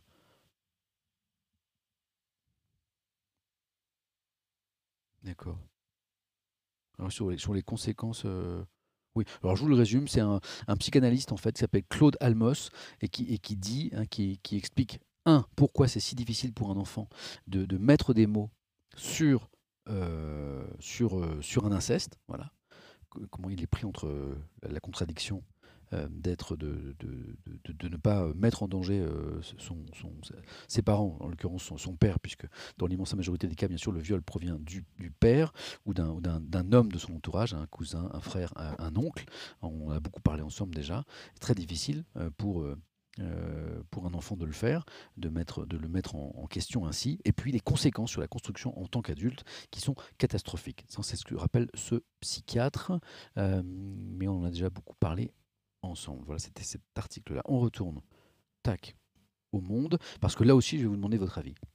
Désolé ce matin, c'est un petit peu les sondages clivants. C'est le procès de cette infirmière hein, dont les, images avaient fait le, tour euh, en France, tout le monde les avait vues. Elle s'appelle Farida Chic. Elle avait été interpellée en juin 2020 hein, euh, lors d'une manifestation des soignants contre le, manque de moyens. Elle, avait été interpellée, interpellation assez violente, le monde rappelle, hein, euh, interpellation violente de cette femme, tirée par les cheveux, traînée au sol, quatre jours euh, d'ITT, d'incapacité totale de, travail, qui avait alimenté le débat sur les techniques de maintien de l'ordre. Mais sur d'autres images, on avait vu cette même infirmière de 51 ans, quelques instants avant son arrestation, eh bien, qui avait lancé des morceaux de bitume en direction des, policiers, en leur adressant des doigts d'honneur aussi. Alors aucun policier n'avait été blessé, mais quatre d'entre eux avaient porté plainte.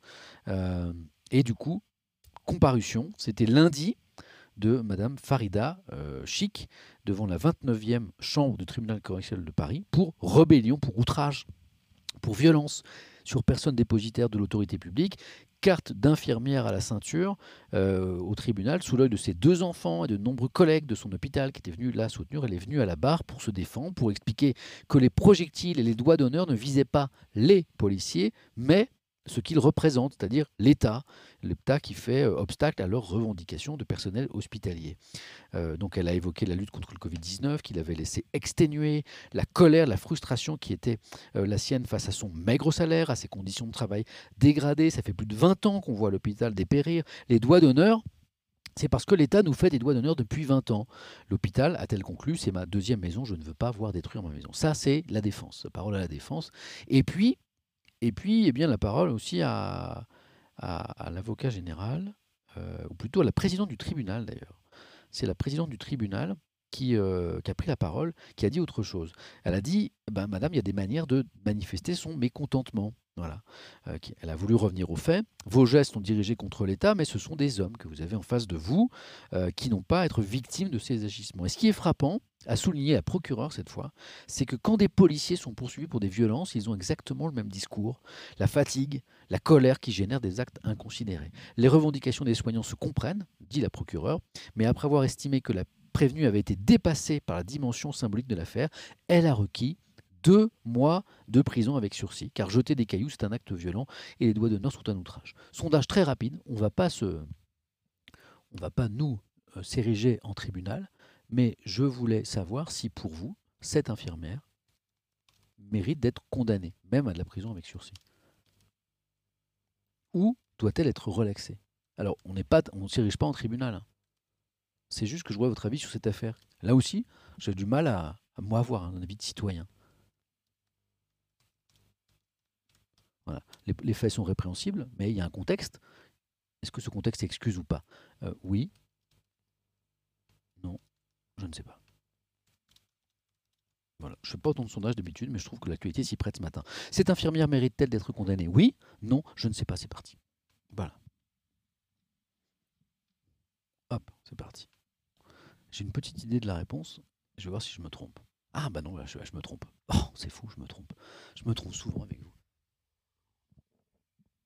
J'étais persuadé qu'une majorité, d'entre vous me dirait non, elle ne mérite pas d'être condamnée. Eh ben non, vous êtes 64% à me dire oui, oui, cette infirmière mérite d'être condamnée. Donc je rappelle que la procureure a réclamé de la prison avec sursis, hein, c'est deux mois, euh, je crois, deux mois de prison euh, avec euh, sursis, oui c'est ça.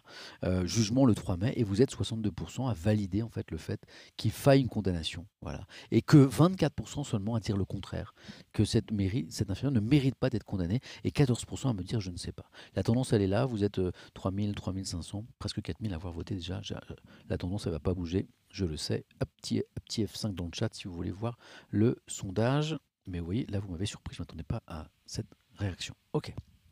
Allez, on continue et on accélère Samuel.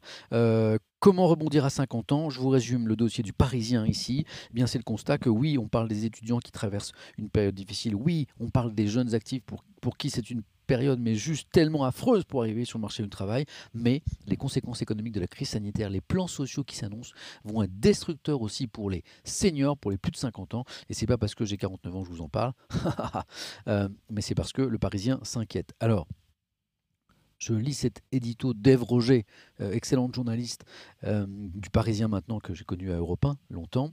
Vous avez forcément déjà entendu parler du dispositif du ministère du Travail baptisé Un jeune, une solution, écrit Ève Roger ce matin. 7 milliards d'euros pour inciter les entreprises à embaucher un débutant de moins de 25 ans malgré la, crise du Covid. Mais connaissez-vous son pendant? Un senior, une solution? Eh ben non, c'est normal, il n'existe pas. Et pourtant, l'emploi des plus de 50 ans est lui aussi menacé par la crise sanitaire. Plusieurs secteurs fragilisés par la crise vont bientôt être confrontés à des restructurations, sans compter les risques de faillite. Les dossiers des quinquas, avec, vous savez, le problème, hein, leur salaire élevé et un âge qui flirte avec la retraite, eh bien, sont en haut de la des licenciements, d'où le titre de l'édito que vous voyez ici, d'Ève Roger, en haut de la pile. Beaucoup risquent de se retrouver sur le carreau. Faut-il rappeler qu'à un horizon certes encore lointain, l'objectif du gouvernement est de retarder l'âge de la retraite. C'est ce paradoxe de notre pays qui fait travailler les gens euh, en tout cas souhaite faire travailler les gens de plus en plus longtemps, et, sauf que le, chômage des, seniors est juste énorme, les entreprises se débarrassent assez facilement de ces salariés qui coûtent un peu cher, etc. Elles préfèrent embaucher des jeunes à la place. Donc ça, c'est le, dossier du Parisien. Ça, c'est un sujet lourd sur lequel, euh, hélas, euh, on va pas beaucoup avancer. Euh, ce sont ces deux ados qui sont morts poignardés dans des affrontements entre bandes. Hein, dans des affrontements entre bandes. deux événements isolés. Hein. D'abord, vous avez une jeune fille de 14 ans, Lily Bell, regardez, tuée d'un coup de couteau lors d'une rixe. Une adolescente a été poignardée dans l'Essonne lors d'un affrontement entre groupes de jeunes lundi. Six mineurs de 13 à 16 ans sont en garde à vue. Euh, beaucoup de F dans le chat pour rendre hommage à ces deux gamins. Hein. Euh, l'un d'eux a, avoué avoir porté le coup mortel. Voilà. Donc, euh, on, connaît on connaît à peu près les circonstances, hein. pas précises, mais selon les enquêteurs, ça s'inscrit dans un contexte de rivalité entre bandes. alors, il y a des témoignages sur sur la, jeune fille, certains proches, une petite merveilleuse, qui n'était pas dans les problèmes, euh, gentille, drôle, avec du caractère. Alors le Parisien euh, a enquêté un petit peu et cette jeune fille avait été en situation un petit peu de difficulté. Elle avait été exclue de plusieurs établissements scolaires, euh, notamment une exclusion après s'être présentée au collège armé en voulant s'en prendre à une camarade de, classe. voilà. Elle faisait l'objet d'un suivi éducatif par un juge pour enfants. Euh, ce qui explique peut-être sa présence dans cette, dans cette bande, peut-être pas les bonnes fréquentations, euh, c'est trouvé au mauvais endroit, au mauvais moment, euh, sans doute, mais, mais on n'en sait pas plus. On n'en sait pas plus. voilà. La, la, vraie question, c'est pourquoi, pourquoi dans notre pays, eh bien, on a ces rivalités entre jeunes et de plus en plus jeunes. Là, ce ne sont même pas des lycéens, ce sont des collégiens. Hein. Et on a ce deuxième adolescent qui est, qui est mort poignardé. Regardez en bas un jeune est mort, deux autres blessés, autre accident, autre drame, euh, dont un grièvement dans une autre bagarre survenue hier après-midi à Boussy-Saint-Antoine, toujours dans le département de l'Essonne. Qu'est-ce qui s'est passé? Affrontement entre jeunes. Voilà. Euh, les raisons de cet affrontement restent inconnues, euh, mais il a opposé a priori une trentaine de jeunes de bandes rivales de, des quartiers de cette localité, Boussy-Saint-Antoine. On fait face à des guerres de quartier depuis des décennies, donc ça c'est pas nouveau, mais ce qui est nouveau, c'est que les protagonistes, c'est ce que je vous disais à l'instant, euh, eh bien, euh, sont de plus en plus jeunes et vraiment très déterminés. Bon, ce qui manque, ce qui manque là, c'est l'explication, l'explication sociologique. Euh, on a lu ces derniers temps dans, la presse eh bien, des, analyses de sociologues qui essaient de comprendre ce phénomène de bande. C'est éminemment complexe. Pourquoi, pourquoi, pourquoi ces violences se poursuivent? C'est les affrontements entre bandes, c'est vieux comme le monde, hein, euh, dans un pays comme la France. Euh, mais pourquoi ils se poursuivent et pourquoi ils touchent aujourd'hui des, plus jeunes qu'avant? Ça, je n'ai pas la réponse ce matin. Ah c'est la matinée des sondages. D'habitude, on n'en fait pas beaucoup, mais là, c'est sondage, sondage, sondage, parce que là, on va parler de. Euh, et on va s'aérer un petit peu la tête, parce que même si on aime bien s'écharper sur la question de l'écriture inclusive, c'est quand même beaucoup moins dramatique que ce qu'on vient d'évoquer. bataille en vue à l'Assemblée contre je vais vous mettre la petite musique qui fait peur. Elle est où ma petite musique qui fait peur? Tac, tac, tac. Je crois que c'est celle-là.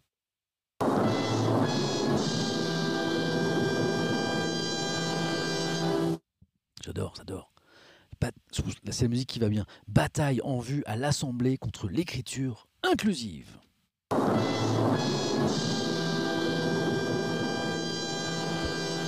Alors, de quoi s'agit-il? Soutenu par une soixantaine de députés, La République En Marche et LR, une proposition de loi, donc à la fois majorité et droite, hein, une proposition de loi vise à interdire cette orthographe carrément dans les documents administratifs. Elle a été déposée euh, mardi à l'Assemblée activement promue par les partisans d'un combat radical contre toute forme de discrimination. Qu'est-ce que c'est l'écriture inclusive? J'ai eu beaucoup de questions dans le chat. C'est quoi l'écriture inclusive? Allons-y activement promu par les partisans d'un combat radical contre toute forme de discrimination, l'écriture inclusive hein, se répand dans les documents administratifs, les publications municipales à l'université. Cette graphie euh, qui prétend lutter contre une domination du masculin sur le féminin, c'est ça l'écriture euh, inclusive. C'est une graphie, une façon d'écrire la langue française, qui vise à lutter contre une, ce qui serait une domination du masculin dans le féminin, dans la langue, voilà, euh, qu'exprimerait donc le langage.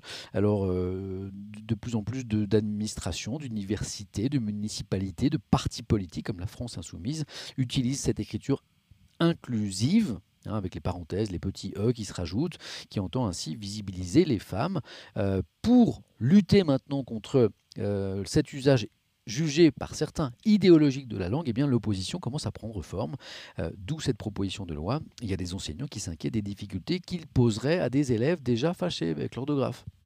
Il y a les linguistes aussi qui dénoncent ces incongruités, puis une interview d'une romancière ce matin dans le Figaro, Alice Fernet, qui rappelle que les mots n'ont pas de sexe. Voilà. Euh, certains disent, hein, comme euh, c'est très bien l'écriture inclusive perso. Excusez-moi, ma petite épouse me pose une question.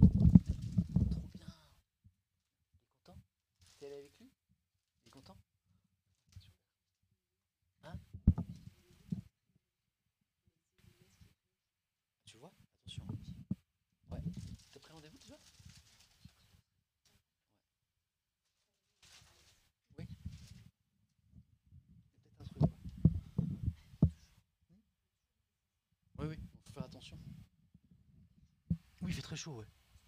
Ouais, je vais aérer, ouais. Ah, ma petite femme qui s'occupe de, moi.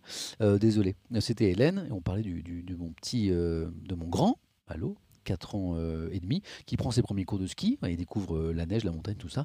Et puis comme il est un petit peu sensible des yeux, il, a, s'est réveillé avec mal aux yeux ce matin. moi je sais qu'il existe un, mal qui s'appelle le, le, le, merde, l'ophtalmie, l'ophtalmie, l'ophtalmie des neiges? L'ophtalmie des neiges? Je, crois que c'est ça, ophtalmie des neiges. Ophtalmie.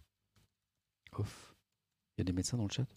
C'est ça, l'ophtalmie des neiges, hein, qui est provoquée par euh, eh bien, une luminosité trop forte sur les yeux, pas seulement des enfants d'ailleurs, adultes et enfants, avec la réverbération, tout ça, et c'est extrêmement dangereux. Enfin, ça peut avoir des conséquences dangereuses, et il faut s'en occuper rapidement. Donc ce matin, le petit s'est euh, soucié de ça.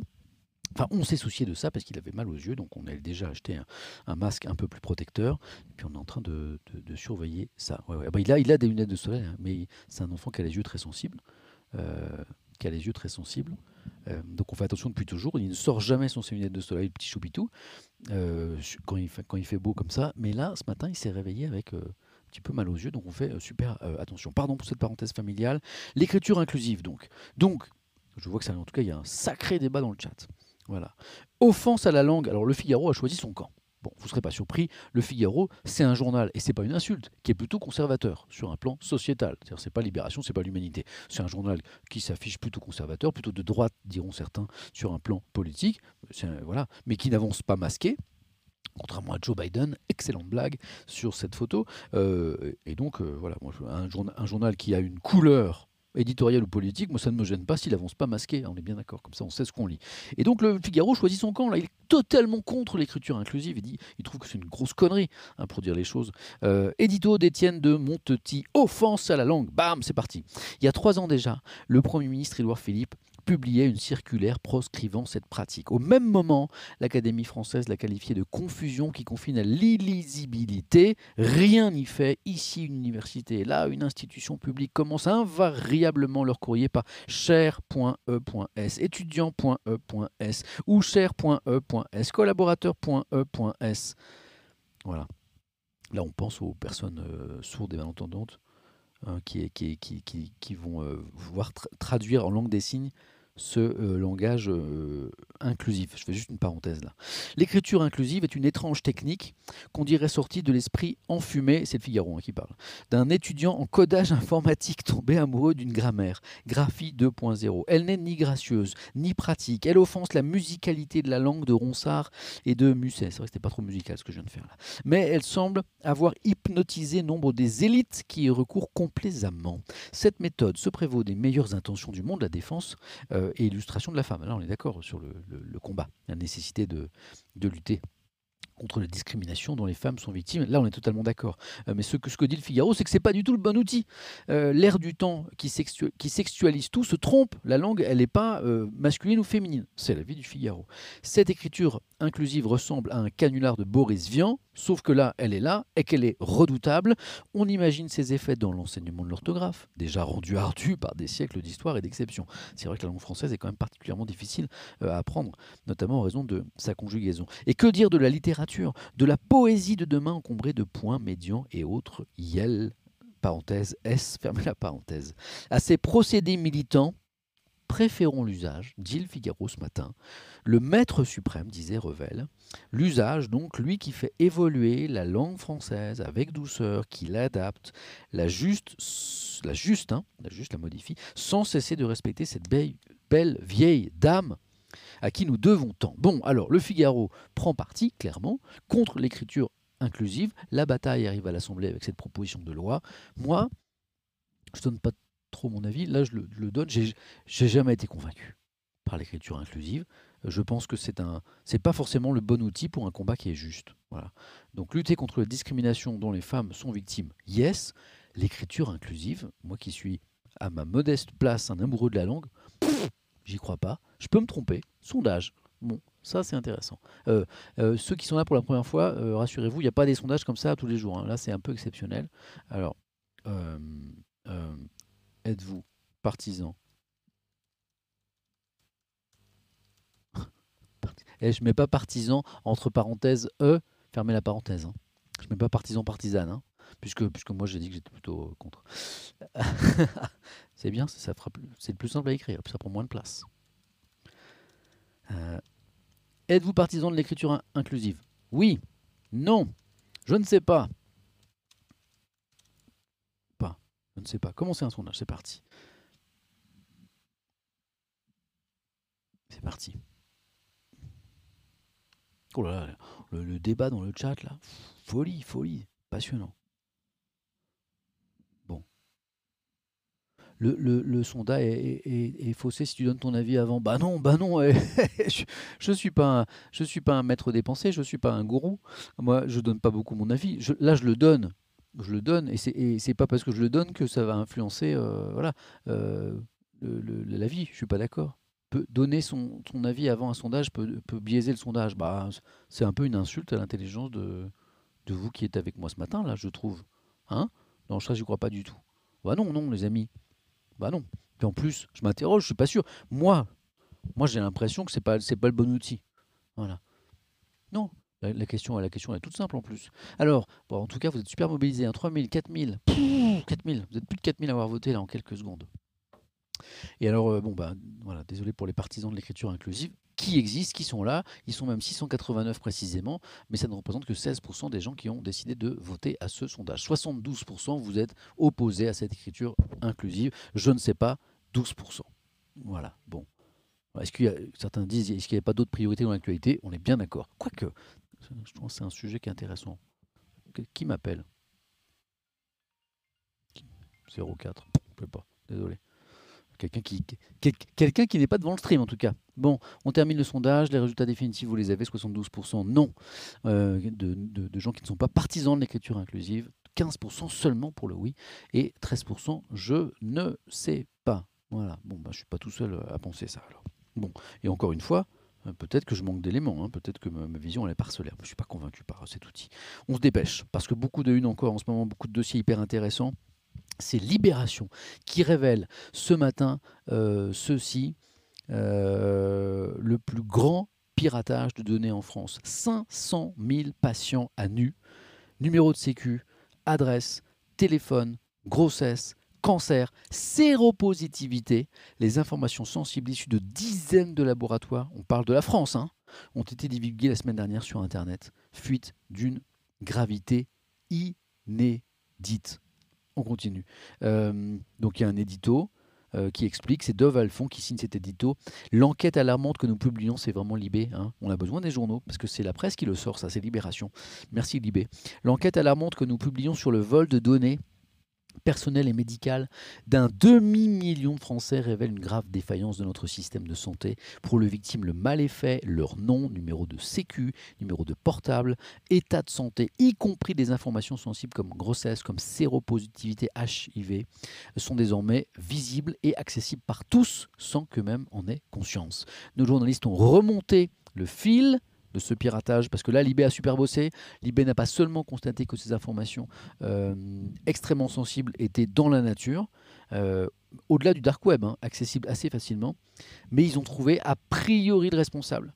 Nos journalistes, je cite l'édito, ont remonté le fil de ce piratage, resté trop longtemps secret, et ont découvert une faille déconcertante au cœur de notre système de santé, un logiciel obsolète utilisé par des dizaines de laboratoires en France.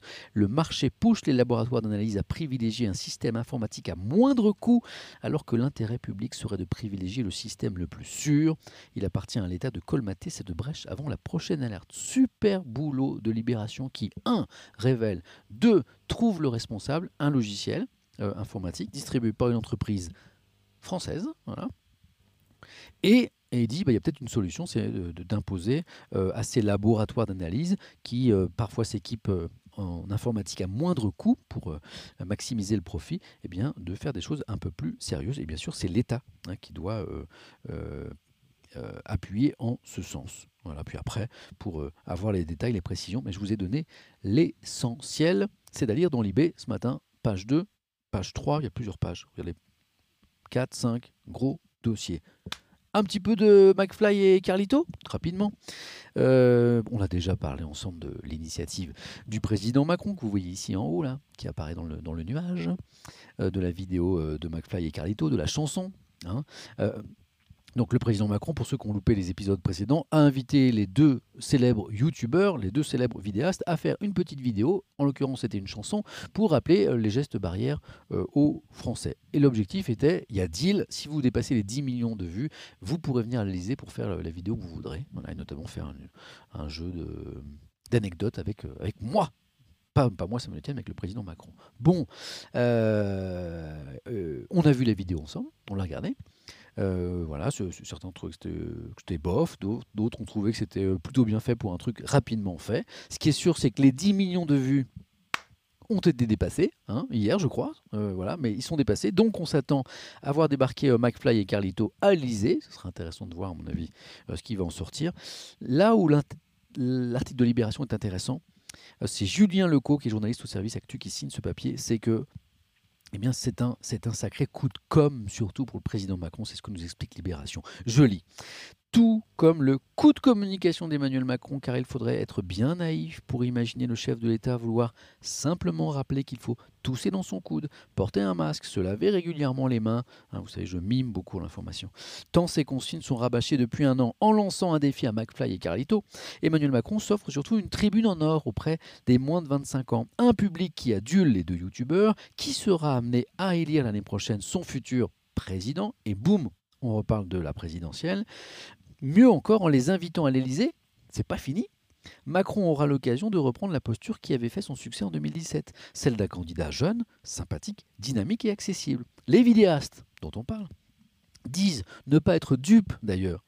Euh, conscient que cet intérêt soudain de la part du président n'est pas anodin à l'approche d'échéances électorales, mais il est bien difficile, conviennent-ils, de refuser une invitation synonyme de reconnaissance venant euh, du plus haut sommet de l'État, encore plus quand on leur assure qu'ils garderont toute liberté éditoriale.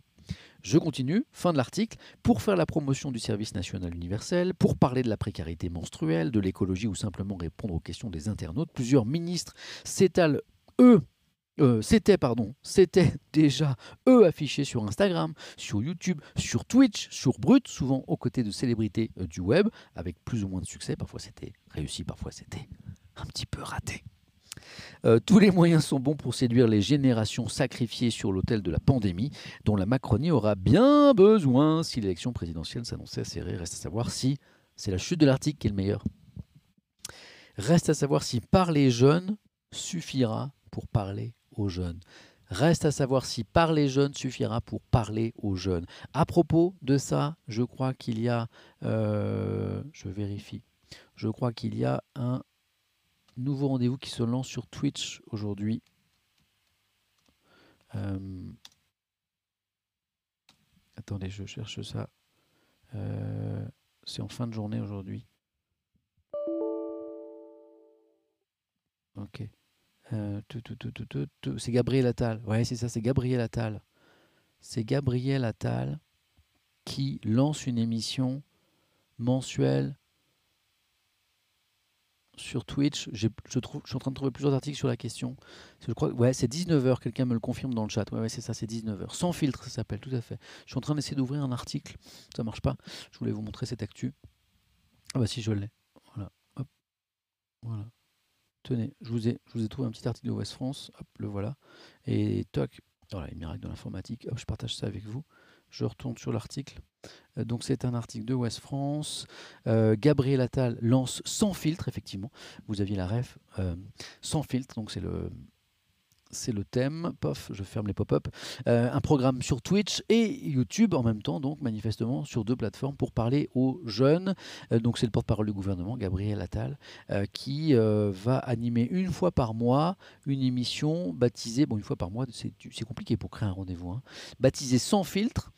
pendant 1 heure à 1h30, il débriefera entouré d'influenceurs. C'est ça que je trouve intéressant. Moi je comprends pas pourquoi il n'est pas seul en fait genre euh, des modérateurs, les questions, et puis il répond quoi. Qu'est-ce qu'il va faire? Il va débriefer. Donc entouré d'influenceurs, le Conseil des ministres. Euh, premier numéro prévu mercredi 24 janvier. Bah, les amis, si vous faites rien à 19h ce soir, euh, n'hésitez pas à faire un tour pour voir. Moi, ce qui me surprend, c'est pour ça que je vais regarder ce soir, c'est plutôt le côté technique qui m'intéresse. C'est pourquoi il est entouré d'influenceurs. 1h à 1h30, ça passe super vite hein, quand, on est, quand, on est au courant de l'actualité politique et, du gouvernement comme Gabriel Attal, il a plein de, plein de choses à expliquer aux gens, plein de questions vont lui être posées avec une bonne équipe de, de, modérateurs. Euh, ben je pense qu'il peut faire le job tout seul. Ce qui me surprend, c'est le côté avec des influenceurs. Je ne vois pas trop l'intérêt. C'est là-dessus que je suis un petit peu sceptique. En tout cas, on voit que les politiques, notamment les ministres, s'y intéressent de plus en plus. Et ben moi, je vais regarder ce soir à 19h. regardez peut-être vous aussi. Et puis, euh, certains me disent qu'ils ont invité Jill qui a refusé. Donc c'est une info que je vois dans le chat. Je ne sais pas si euh, je, n'ai pas l'info de Jill, mais euh, donc voilà, les influenceurs c'est pour l'audience. Ah, l'influenceur c'est pour les audiences. D'accord, ok, ok, ah, ok, ok. C'est pour essayer de garantir des viewers. J'avais pas pensé à ça. Ok, d'accord. Donc on verra ça. où est-ce que j'en étais moi? Tac. Voilà. je reviens. Hop ici à la tablette.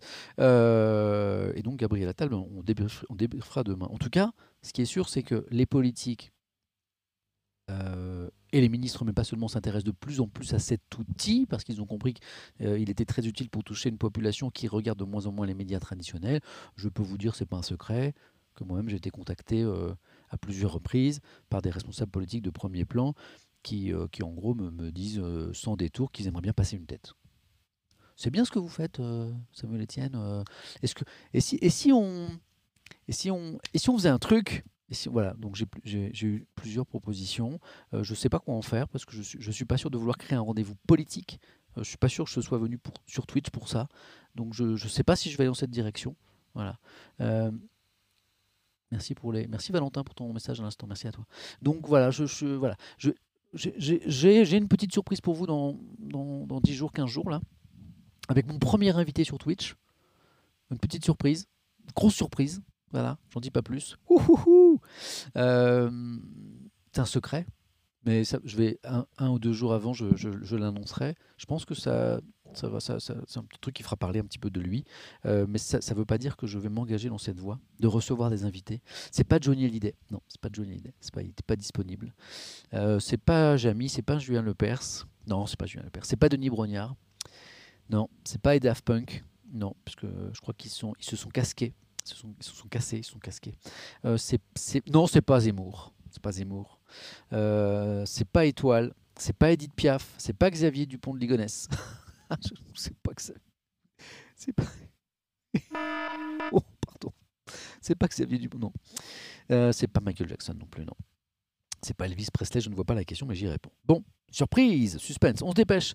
Oh, ça va, on est un petit peu dans les temps. Oh, on est dans les temps, ça veut dire que je peux prendre un petit peu de temps pour ça et j'en suis content. Euh, c'est dans Libération, c'est page 22. C'est un sociologue qui s'appelle Nicolas Jounin, excellent sociologue, me disait quelqu'un dans le chat, qui s'est fait embaucher par la Poste pour enquêter sur les conditions de travail des facteurs. Parce que des postiers, comme moi, il avait sans doute entendu euh, euh, certains euh, se, plaint de la dégradation de leurs conditions de travail oh, depuis quelques années, hein, ça date pas d'hier. Il a voulu en avoir le cœur net. Il, avait déjà, il avait déjà usé de ce, procédé dans le monde du bâtiment et de celui des sans-papiers. Et là, il s'est fait embaucher, Nicolas Jounin, comme postier pour mieux décrire de l'intérieur, eh bien une entreprise, euh, écrit-il, parce qu'il a écrit un livre à ce propos, euh, soumise à une organisation pseudo-scientifique du travail. Son livre s'appelle Le cachet de la poste, le cachet Excellent d'ailleurs. C-A-C-H-E, moi je valide ça. Le cachet C-A-C-H-E de la Poste, hein, faisant foi bien sûr, c'est son livre, qui dévoile le désarroi des employés comme celui des clients face aux défaillances euh, de la vieille institution. Euh, et dont mon invité n'est pas Jésus. Jésus, le joueur de foot. Euh, petite blague avec Christine Boutin pour ceux qui ont la ref. Donc le sociologue Nicolas Jounin, qui n'en est pas à sa première immersion, s'est donc fait embaucher pour cinq semaines dans un bureau de poste euh, de la périphérie d'une grande métropole. Euh, pourquoi avoir fait ça? demande le journaliste à ce sociologue. Eh bien, j'ai été interpellé par plusieurs personnes, notamment des syndicalistes, qui contredisaient durement l'image un petit peu folklorique que j'avais, comme beaucoup de gens, euh, de la poste et des facteurs. J'ai été en fait frappé par la violence du management que j'y ai découverte. C'est que la poste fait face depuis 15 ans à un défi particulier, une contradiction économique. Il y a de moins en moins de courriers, vous le savez, mais de plus en plus de destinations à desservir. Euh, aussi, la force de travail nécessaire à la distribution ne baisse pas en proportion des volumes de lettres. Et pour répondre à cette contradiction, eh bien, la mécanisation de certaines opérations postales ou l'augmentation du prix du timbre ne suffisent pas, si bien que, si bien que quoi? Eh bien, si bien que la Poste tente également d'obtenir davantage de travail de ses postiers en temps comme en intensité. Alors, euh, donc lui, en plus, il arrive à la veille dans ce qu'on appelle une réorganisation des tournées. Alors il explique que la réorganisation des tournées, c'est un truc qui arrive tous les deux ans. Bim, réorganisation des tournées, ça veut dire quoi? Eh bien, euh, des tournées, des tournées de, facteurs, ok, hein, quand on distribue le courrier, sont supprimées elles sont réparties sur les tournées restantes. On supprime un poste et puis on supprime pas le service, voilà. Mais on prend le courrier qui n'est pas distribué là et on le distribue à d'autres facteurs. Et tous les deux ans on fait ça. Ouais, super. Euh, il arrive, euh, donc il y a ça, hein, cette répartition là, euh, réorganisation tous les deux ans. Et puis c'est pas tout. on fragmente aussi le travail alors que traditionnellement un facteur fait d'abord au bureau de poste le tri du courrier qu'il doit distribuer avant de partir en, tournée. Ça c'est la tradition. Et bien de plus en plus de réorganisation divise le travail. Certains postiers ne font plus que du tri, d'autres plus que de la distribution. Avant, il pouvait, y avoir une transmission d'expérience entre deux collègues qui se succédaient sur une même tournée. Aujourd'hui, ça n'existe plus. Aujourd'hui, c'est difficile en tout cas, parce que les tournées sont plus fréquemment renouvelées. On ne peut ni mémoriser pour le long terme, ni transmettre. il dit que c'est devenu très compliqué. Et alors, euh, euh, le, journaliste de Libération lui dit Mais alors, vous avez été très vite débordé par les cadences. Bah oui, les premiers jours, j'avais pensé que c'était un petit peu en raison de mon inexpérience, mais en fait, j'ai vite constaté que des professionnels confirmés et consciencieux étaient eux aussi dépassés, hein, qu'ils ne s'en sortaient plus. Beaucoup craquent lors de ces organisations régulières dont on parlait. Ils perdent à chaque fois le peu de contrôle, d'expérience, d'efficacité qu'ils ont acquis sur leur tournée. Et les salaires ne sont pas à la hauteur. Hein. parmi les plus mal payés des employés, dit le sociologue, autour de 1200 euros. Et ils évoluent ensuite très peu. Voilà. Donc, euh, c'est un, constat un petit peu sinistre de la détérioration des, des conditions de travail euh, euh, des postiers, des facteurs. Moi, il y a quelques années de ça, euh, en Bretagne, j'avais croisé comme ça la, factrice, euh, la postière de mon papa, et qui, lui confiait que malgré son amour de ce métier, depuis des années, bien, elle, pensait à, abandonner parce que ça s'était vraiment extrêmement dégradé. Voilà. il me reste un petit peu de temps, c'est cool, tant mieux, parce qu'il y a un dossier, mais passionnant, dans la croix, sur la Birmanie. Alors j'espère que personne ne va me faire à nouveau la remarque. On dit pas la Birmanie, on dit, euh, comment on dit déjà, comment vous dites, euh, ce, nouveau mot qui a été euh, inventé par les, dictateurs de la junte au pouvoir, Myanmar.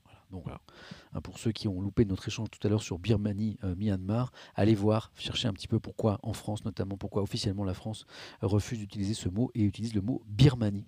Hein, parce que Myanmar, c'est le mot, le nouveau nom du pays qui a été inventé par les dictateur par les militaires au pouvoir en Birmanie. Voilà pourquoi moi aussi je me refuse à utiliser ce terme. Donc la Croix parle de Birmanie et c'est tant mieux. Alors qu'est-ce qui se passe en Birmanie? Bah, Vous savez qu'il y a des manifestations quotidiennes pacifique contre le dernier coup d'État euh, des militaires euh, qui ont pris le pouvoir. Et ce qui est très nouveau et très intéressant et souligné par la Croix, c'est la première fois que je vois un article là-dessus, c'est que peut-être que cette unité nationale qui est en train de se faire par les manifestations contre les dictateurs, contre les militaires, eh bien, va profiter à l'unité du pays parce que c'est un pays extrêmement divisé par les différentes ethnies qui le composent. C'est la Croix qui nous l'explique très bien ce matin. Birman et minorité unie contre les militaires. Les manifestations contre la junte rassemblent birmans et minorités ethniques. C'est un peu une première. Pour les Rohingyas notamment, hein.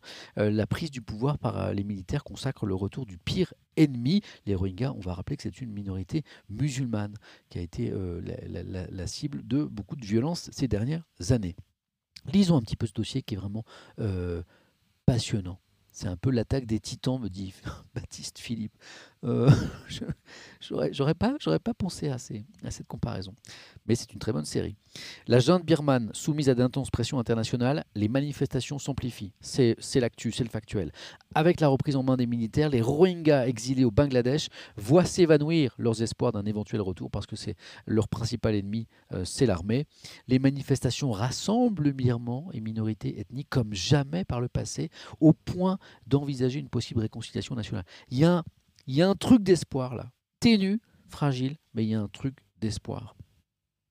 D'abord, il y a une petite parenthèse sur euh, Aung San Suu Kyi, Aung San Suu Kyi, les deux prononciations sont, euh, on les entend, euh, la, prix Nobel de la paix, hein, l'ex-opposante, qui qui est arrivée au pouvoir, hein, qui était la, la, chef de gouvernement de fait, euh, de facto et pas de droit, puisqu'elle n'avait pas ce titre officiel, mais elle était ces dernières années la chef de gouvernement, et son image s'est extrêmement dégradée à l'international, celle qui était justement... Euh, extrêmement appréciée de l'opinion internationale du monde entier, notamment euh, en raison de son combat contre la junte militaire et en raison de son prix Nobel de la paix. Son image s'est beaucoup détériorée parce qu'elle a été associée à plein de décisions prises par l'exécutif birman, notamment contre les Rohingyas. Donc la croix revient là-dessus. C'est vachement intéressant.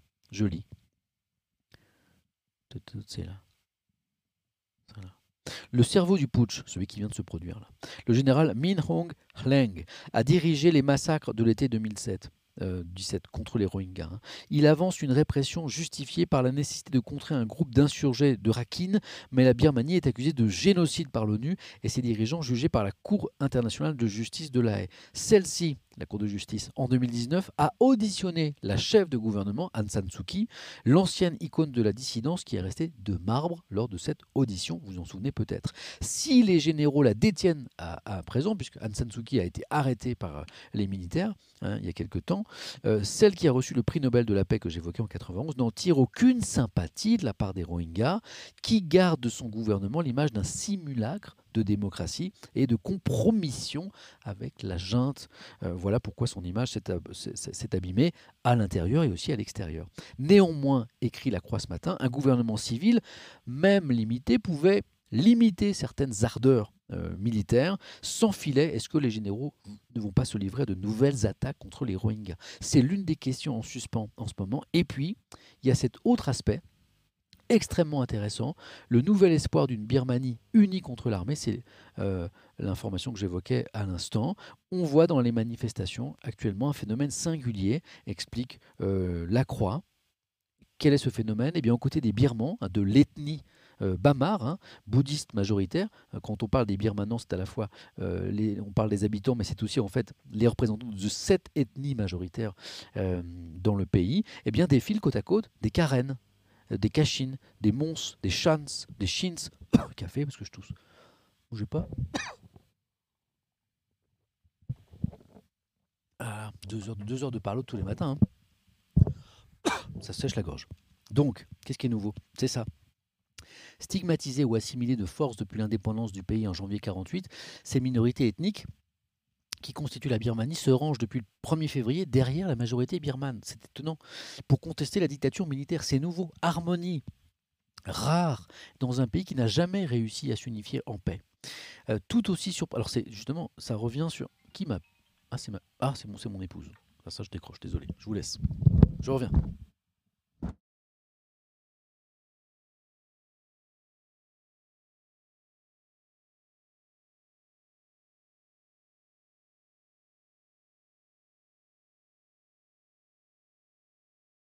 Fausse alerte, un téléphone qui a dû se déclencher dans la poche du blouson euh, de mon épouse. Mais euh, voilà, la famille c'est prioritaire surtout, donc euh, j'arrête tout, y compris un stream quand, quand mon amoureuse m'appelle. Donc, moi je découvre un peu l'histoire du pays que je connaissais mal grâce à cet article. On y va tout aussi surprenant. Dans ce pays déchiré par les conflits ethniques depuis les années 60, des groupes de très jeunes Birmans ont manifesté avec ces pancartes affichant ce message Nous regrettons profondément ce que les militaires ont fait aux Rohingyas. Fait inédit de rares Rohingyas, également jeunes, hein, et là on peut espérer pour l'avenir du pays, euh, fustige les discriminations et affirme leur unité avec les civils, notamment avec l'ethnie birmane, euh, et rejette le coup d'État. Ça, c'est nouveau. Revenons sur l'histoire du pays. Le rêve d'une Birmanie unifiée prenait. Ah, c'est encore mon épouse.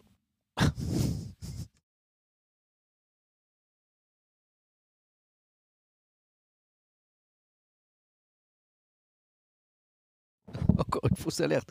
Je peux lire mon article sur la Birmanie ou quoi? Ah, donc, euh, le rêve d'une Birmanie unifiée prôné avant l'indépendance par le général Aung San, euh, héros national et père d'Aung San Suu Kyi, ne s'est jamais concrétisé.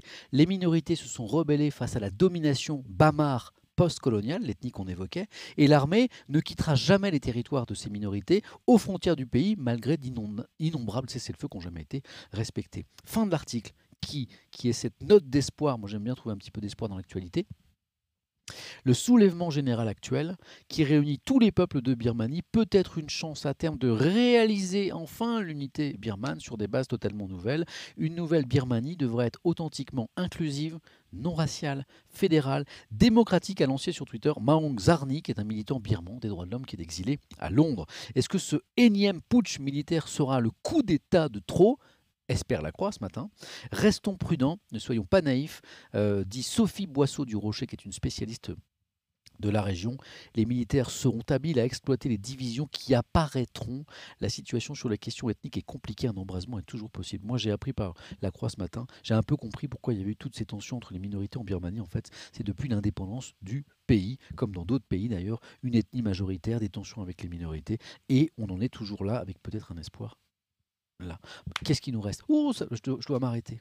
Oh, c'est dommage. Je dois m'arrêter parce que j'ai une interview téléphonique à 11h. Et dommage parce que j'avais l'article qui me plaisait le plus. Eh ben, je vous le lirai demain sur l'attachement, l'attachement, l'attachement, euh, comment se crée l'attachement entre un bébé, entre un enfant et ses parents, entre la maman mais aussi avec le papa de plus en plus, comment cet attachement est important, comment l'enfant a besoin d'un port d'attache sécurisant pour bien grandir. Bon, c'est pas grave. Promis, je vous le mets de côté demain. Demain, je reviens à 9h, 9h, 11h pour lire ça. Ah, on avait Eric Zemmour aussi. Oh Puis il y avait un article sur Samuel Etienne. Eh ben, eh ben, eh ben, tant pis pour la pub pour Samuel Etienne. Eh bien, tant pis pour la pub pour Samuel Etienne. T'avais qu'à parler plus vite, t'avais qu'à raconter moins de bêtises. Donc, euh, je suis pas sûr que je vous lirai cet article sur moi demain, parce que ça va aller maintenant, hein, le FC Flex. Euh, en revanche, ce qui est sûr, c'est qu'on parlera d'Éric Zemmour, parce qu'il y a une actualité, une histoire d'un site internet pour récolter des soutiens pour une éventuelle présidentielle.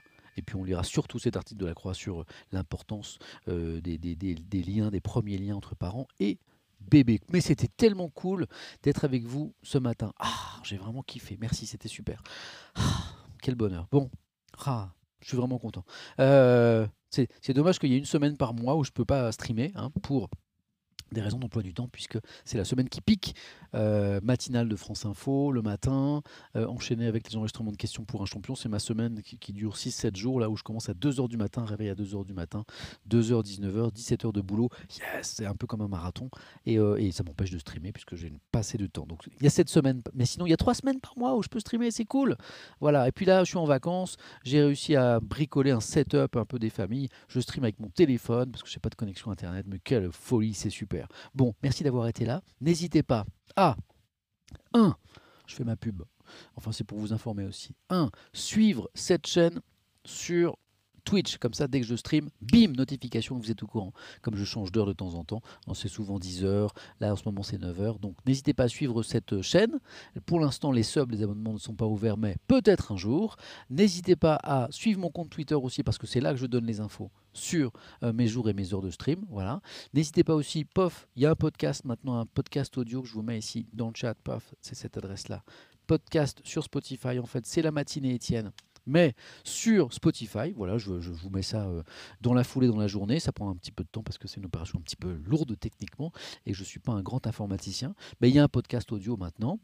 Et puis, Et puis maintenant, on va faire autre chose. Euh, on va faire un petit raid. C'est-à-dire, je vais vous inviter. C'est un raid. On va découvrir eh bien, le travail d'un autre streamer, d'une autre streameuse. en général, je choisis quelqu'un qui n'a pas trop de viewers. Je vous mets un petit écran d'attente. Je coupe mon micro. N'hésitez pas à me faire des propositions. Ça prend 2, 3, 3 4 minutes hein, parce qu'il faut que je trouve quelqu'un. Ça prend un petit peu de temps. Euh, restez avec nous si vous avez quelques minutes et on a toujours des bonnes surprises. Voilà, on, raid, on raid des, gens qui font des trucs intéressants aussi. Merci pour tout. C'est super d'être avec vous. Et à tout de suite pour le raid. Ciao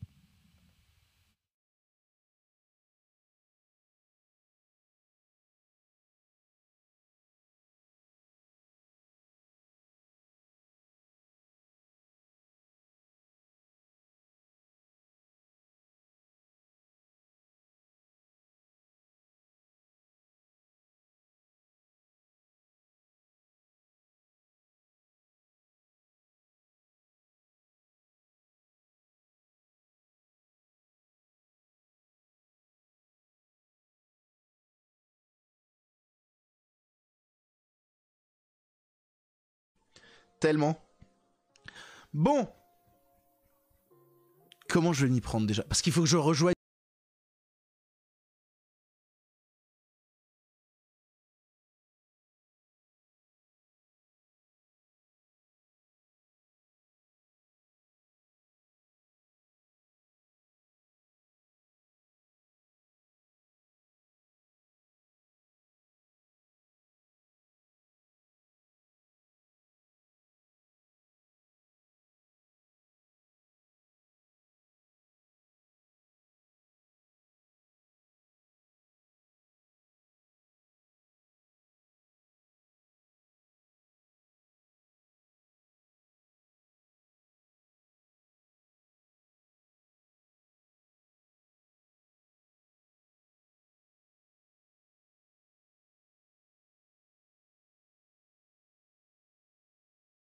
Oh putain, Samuel Etienne qui raid avec 7400 personnes Mon dieu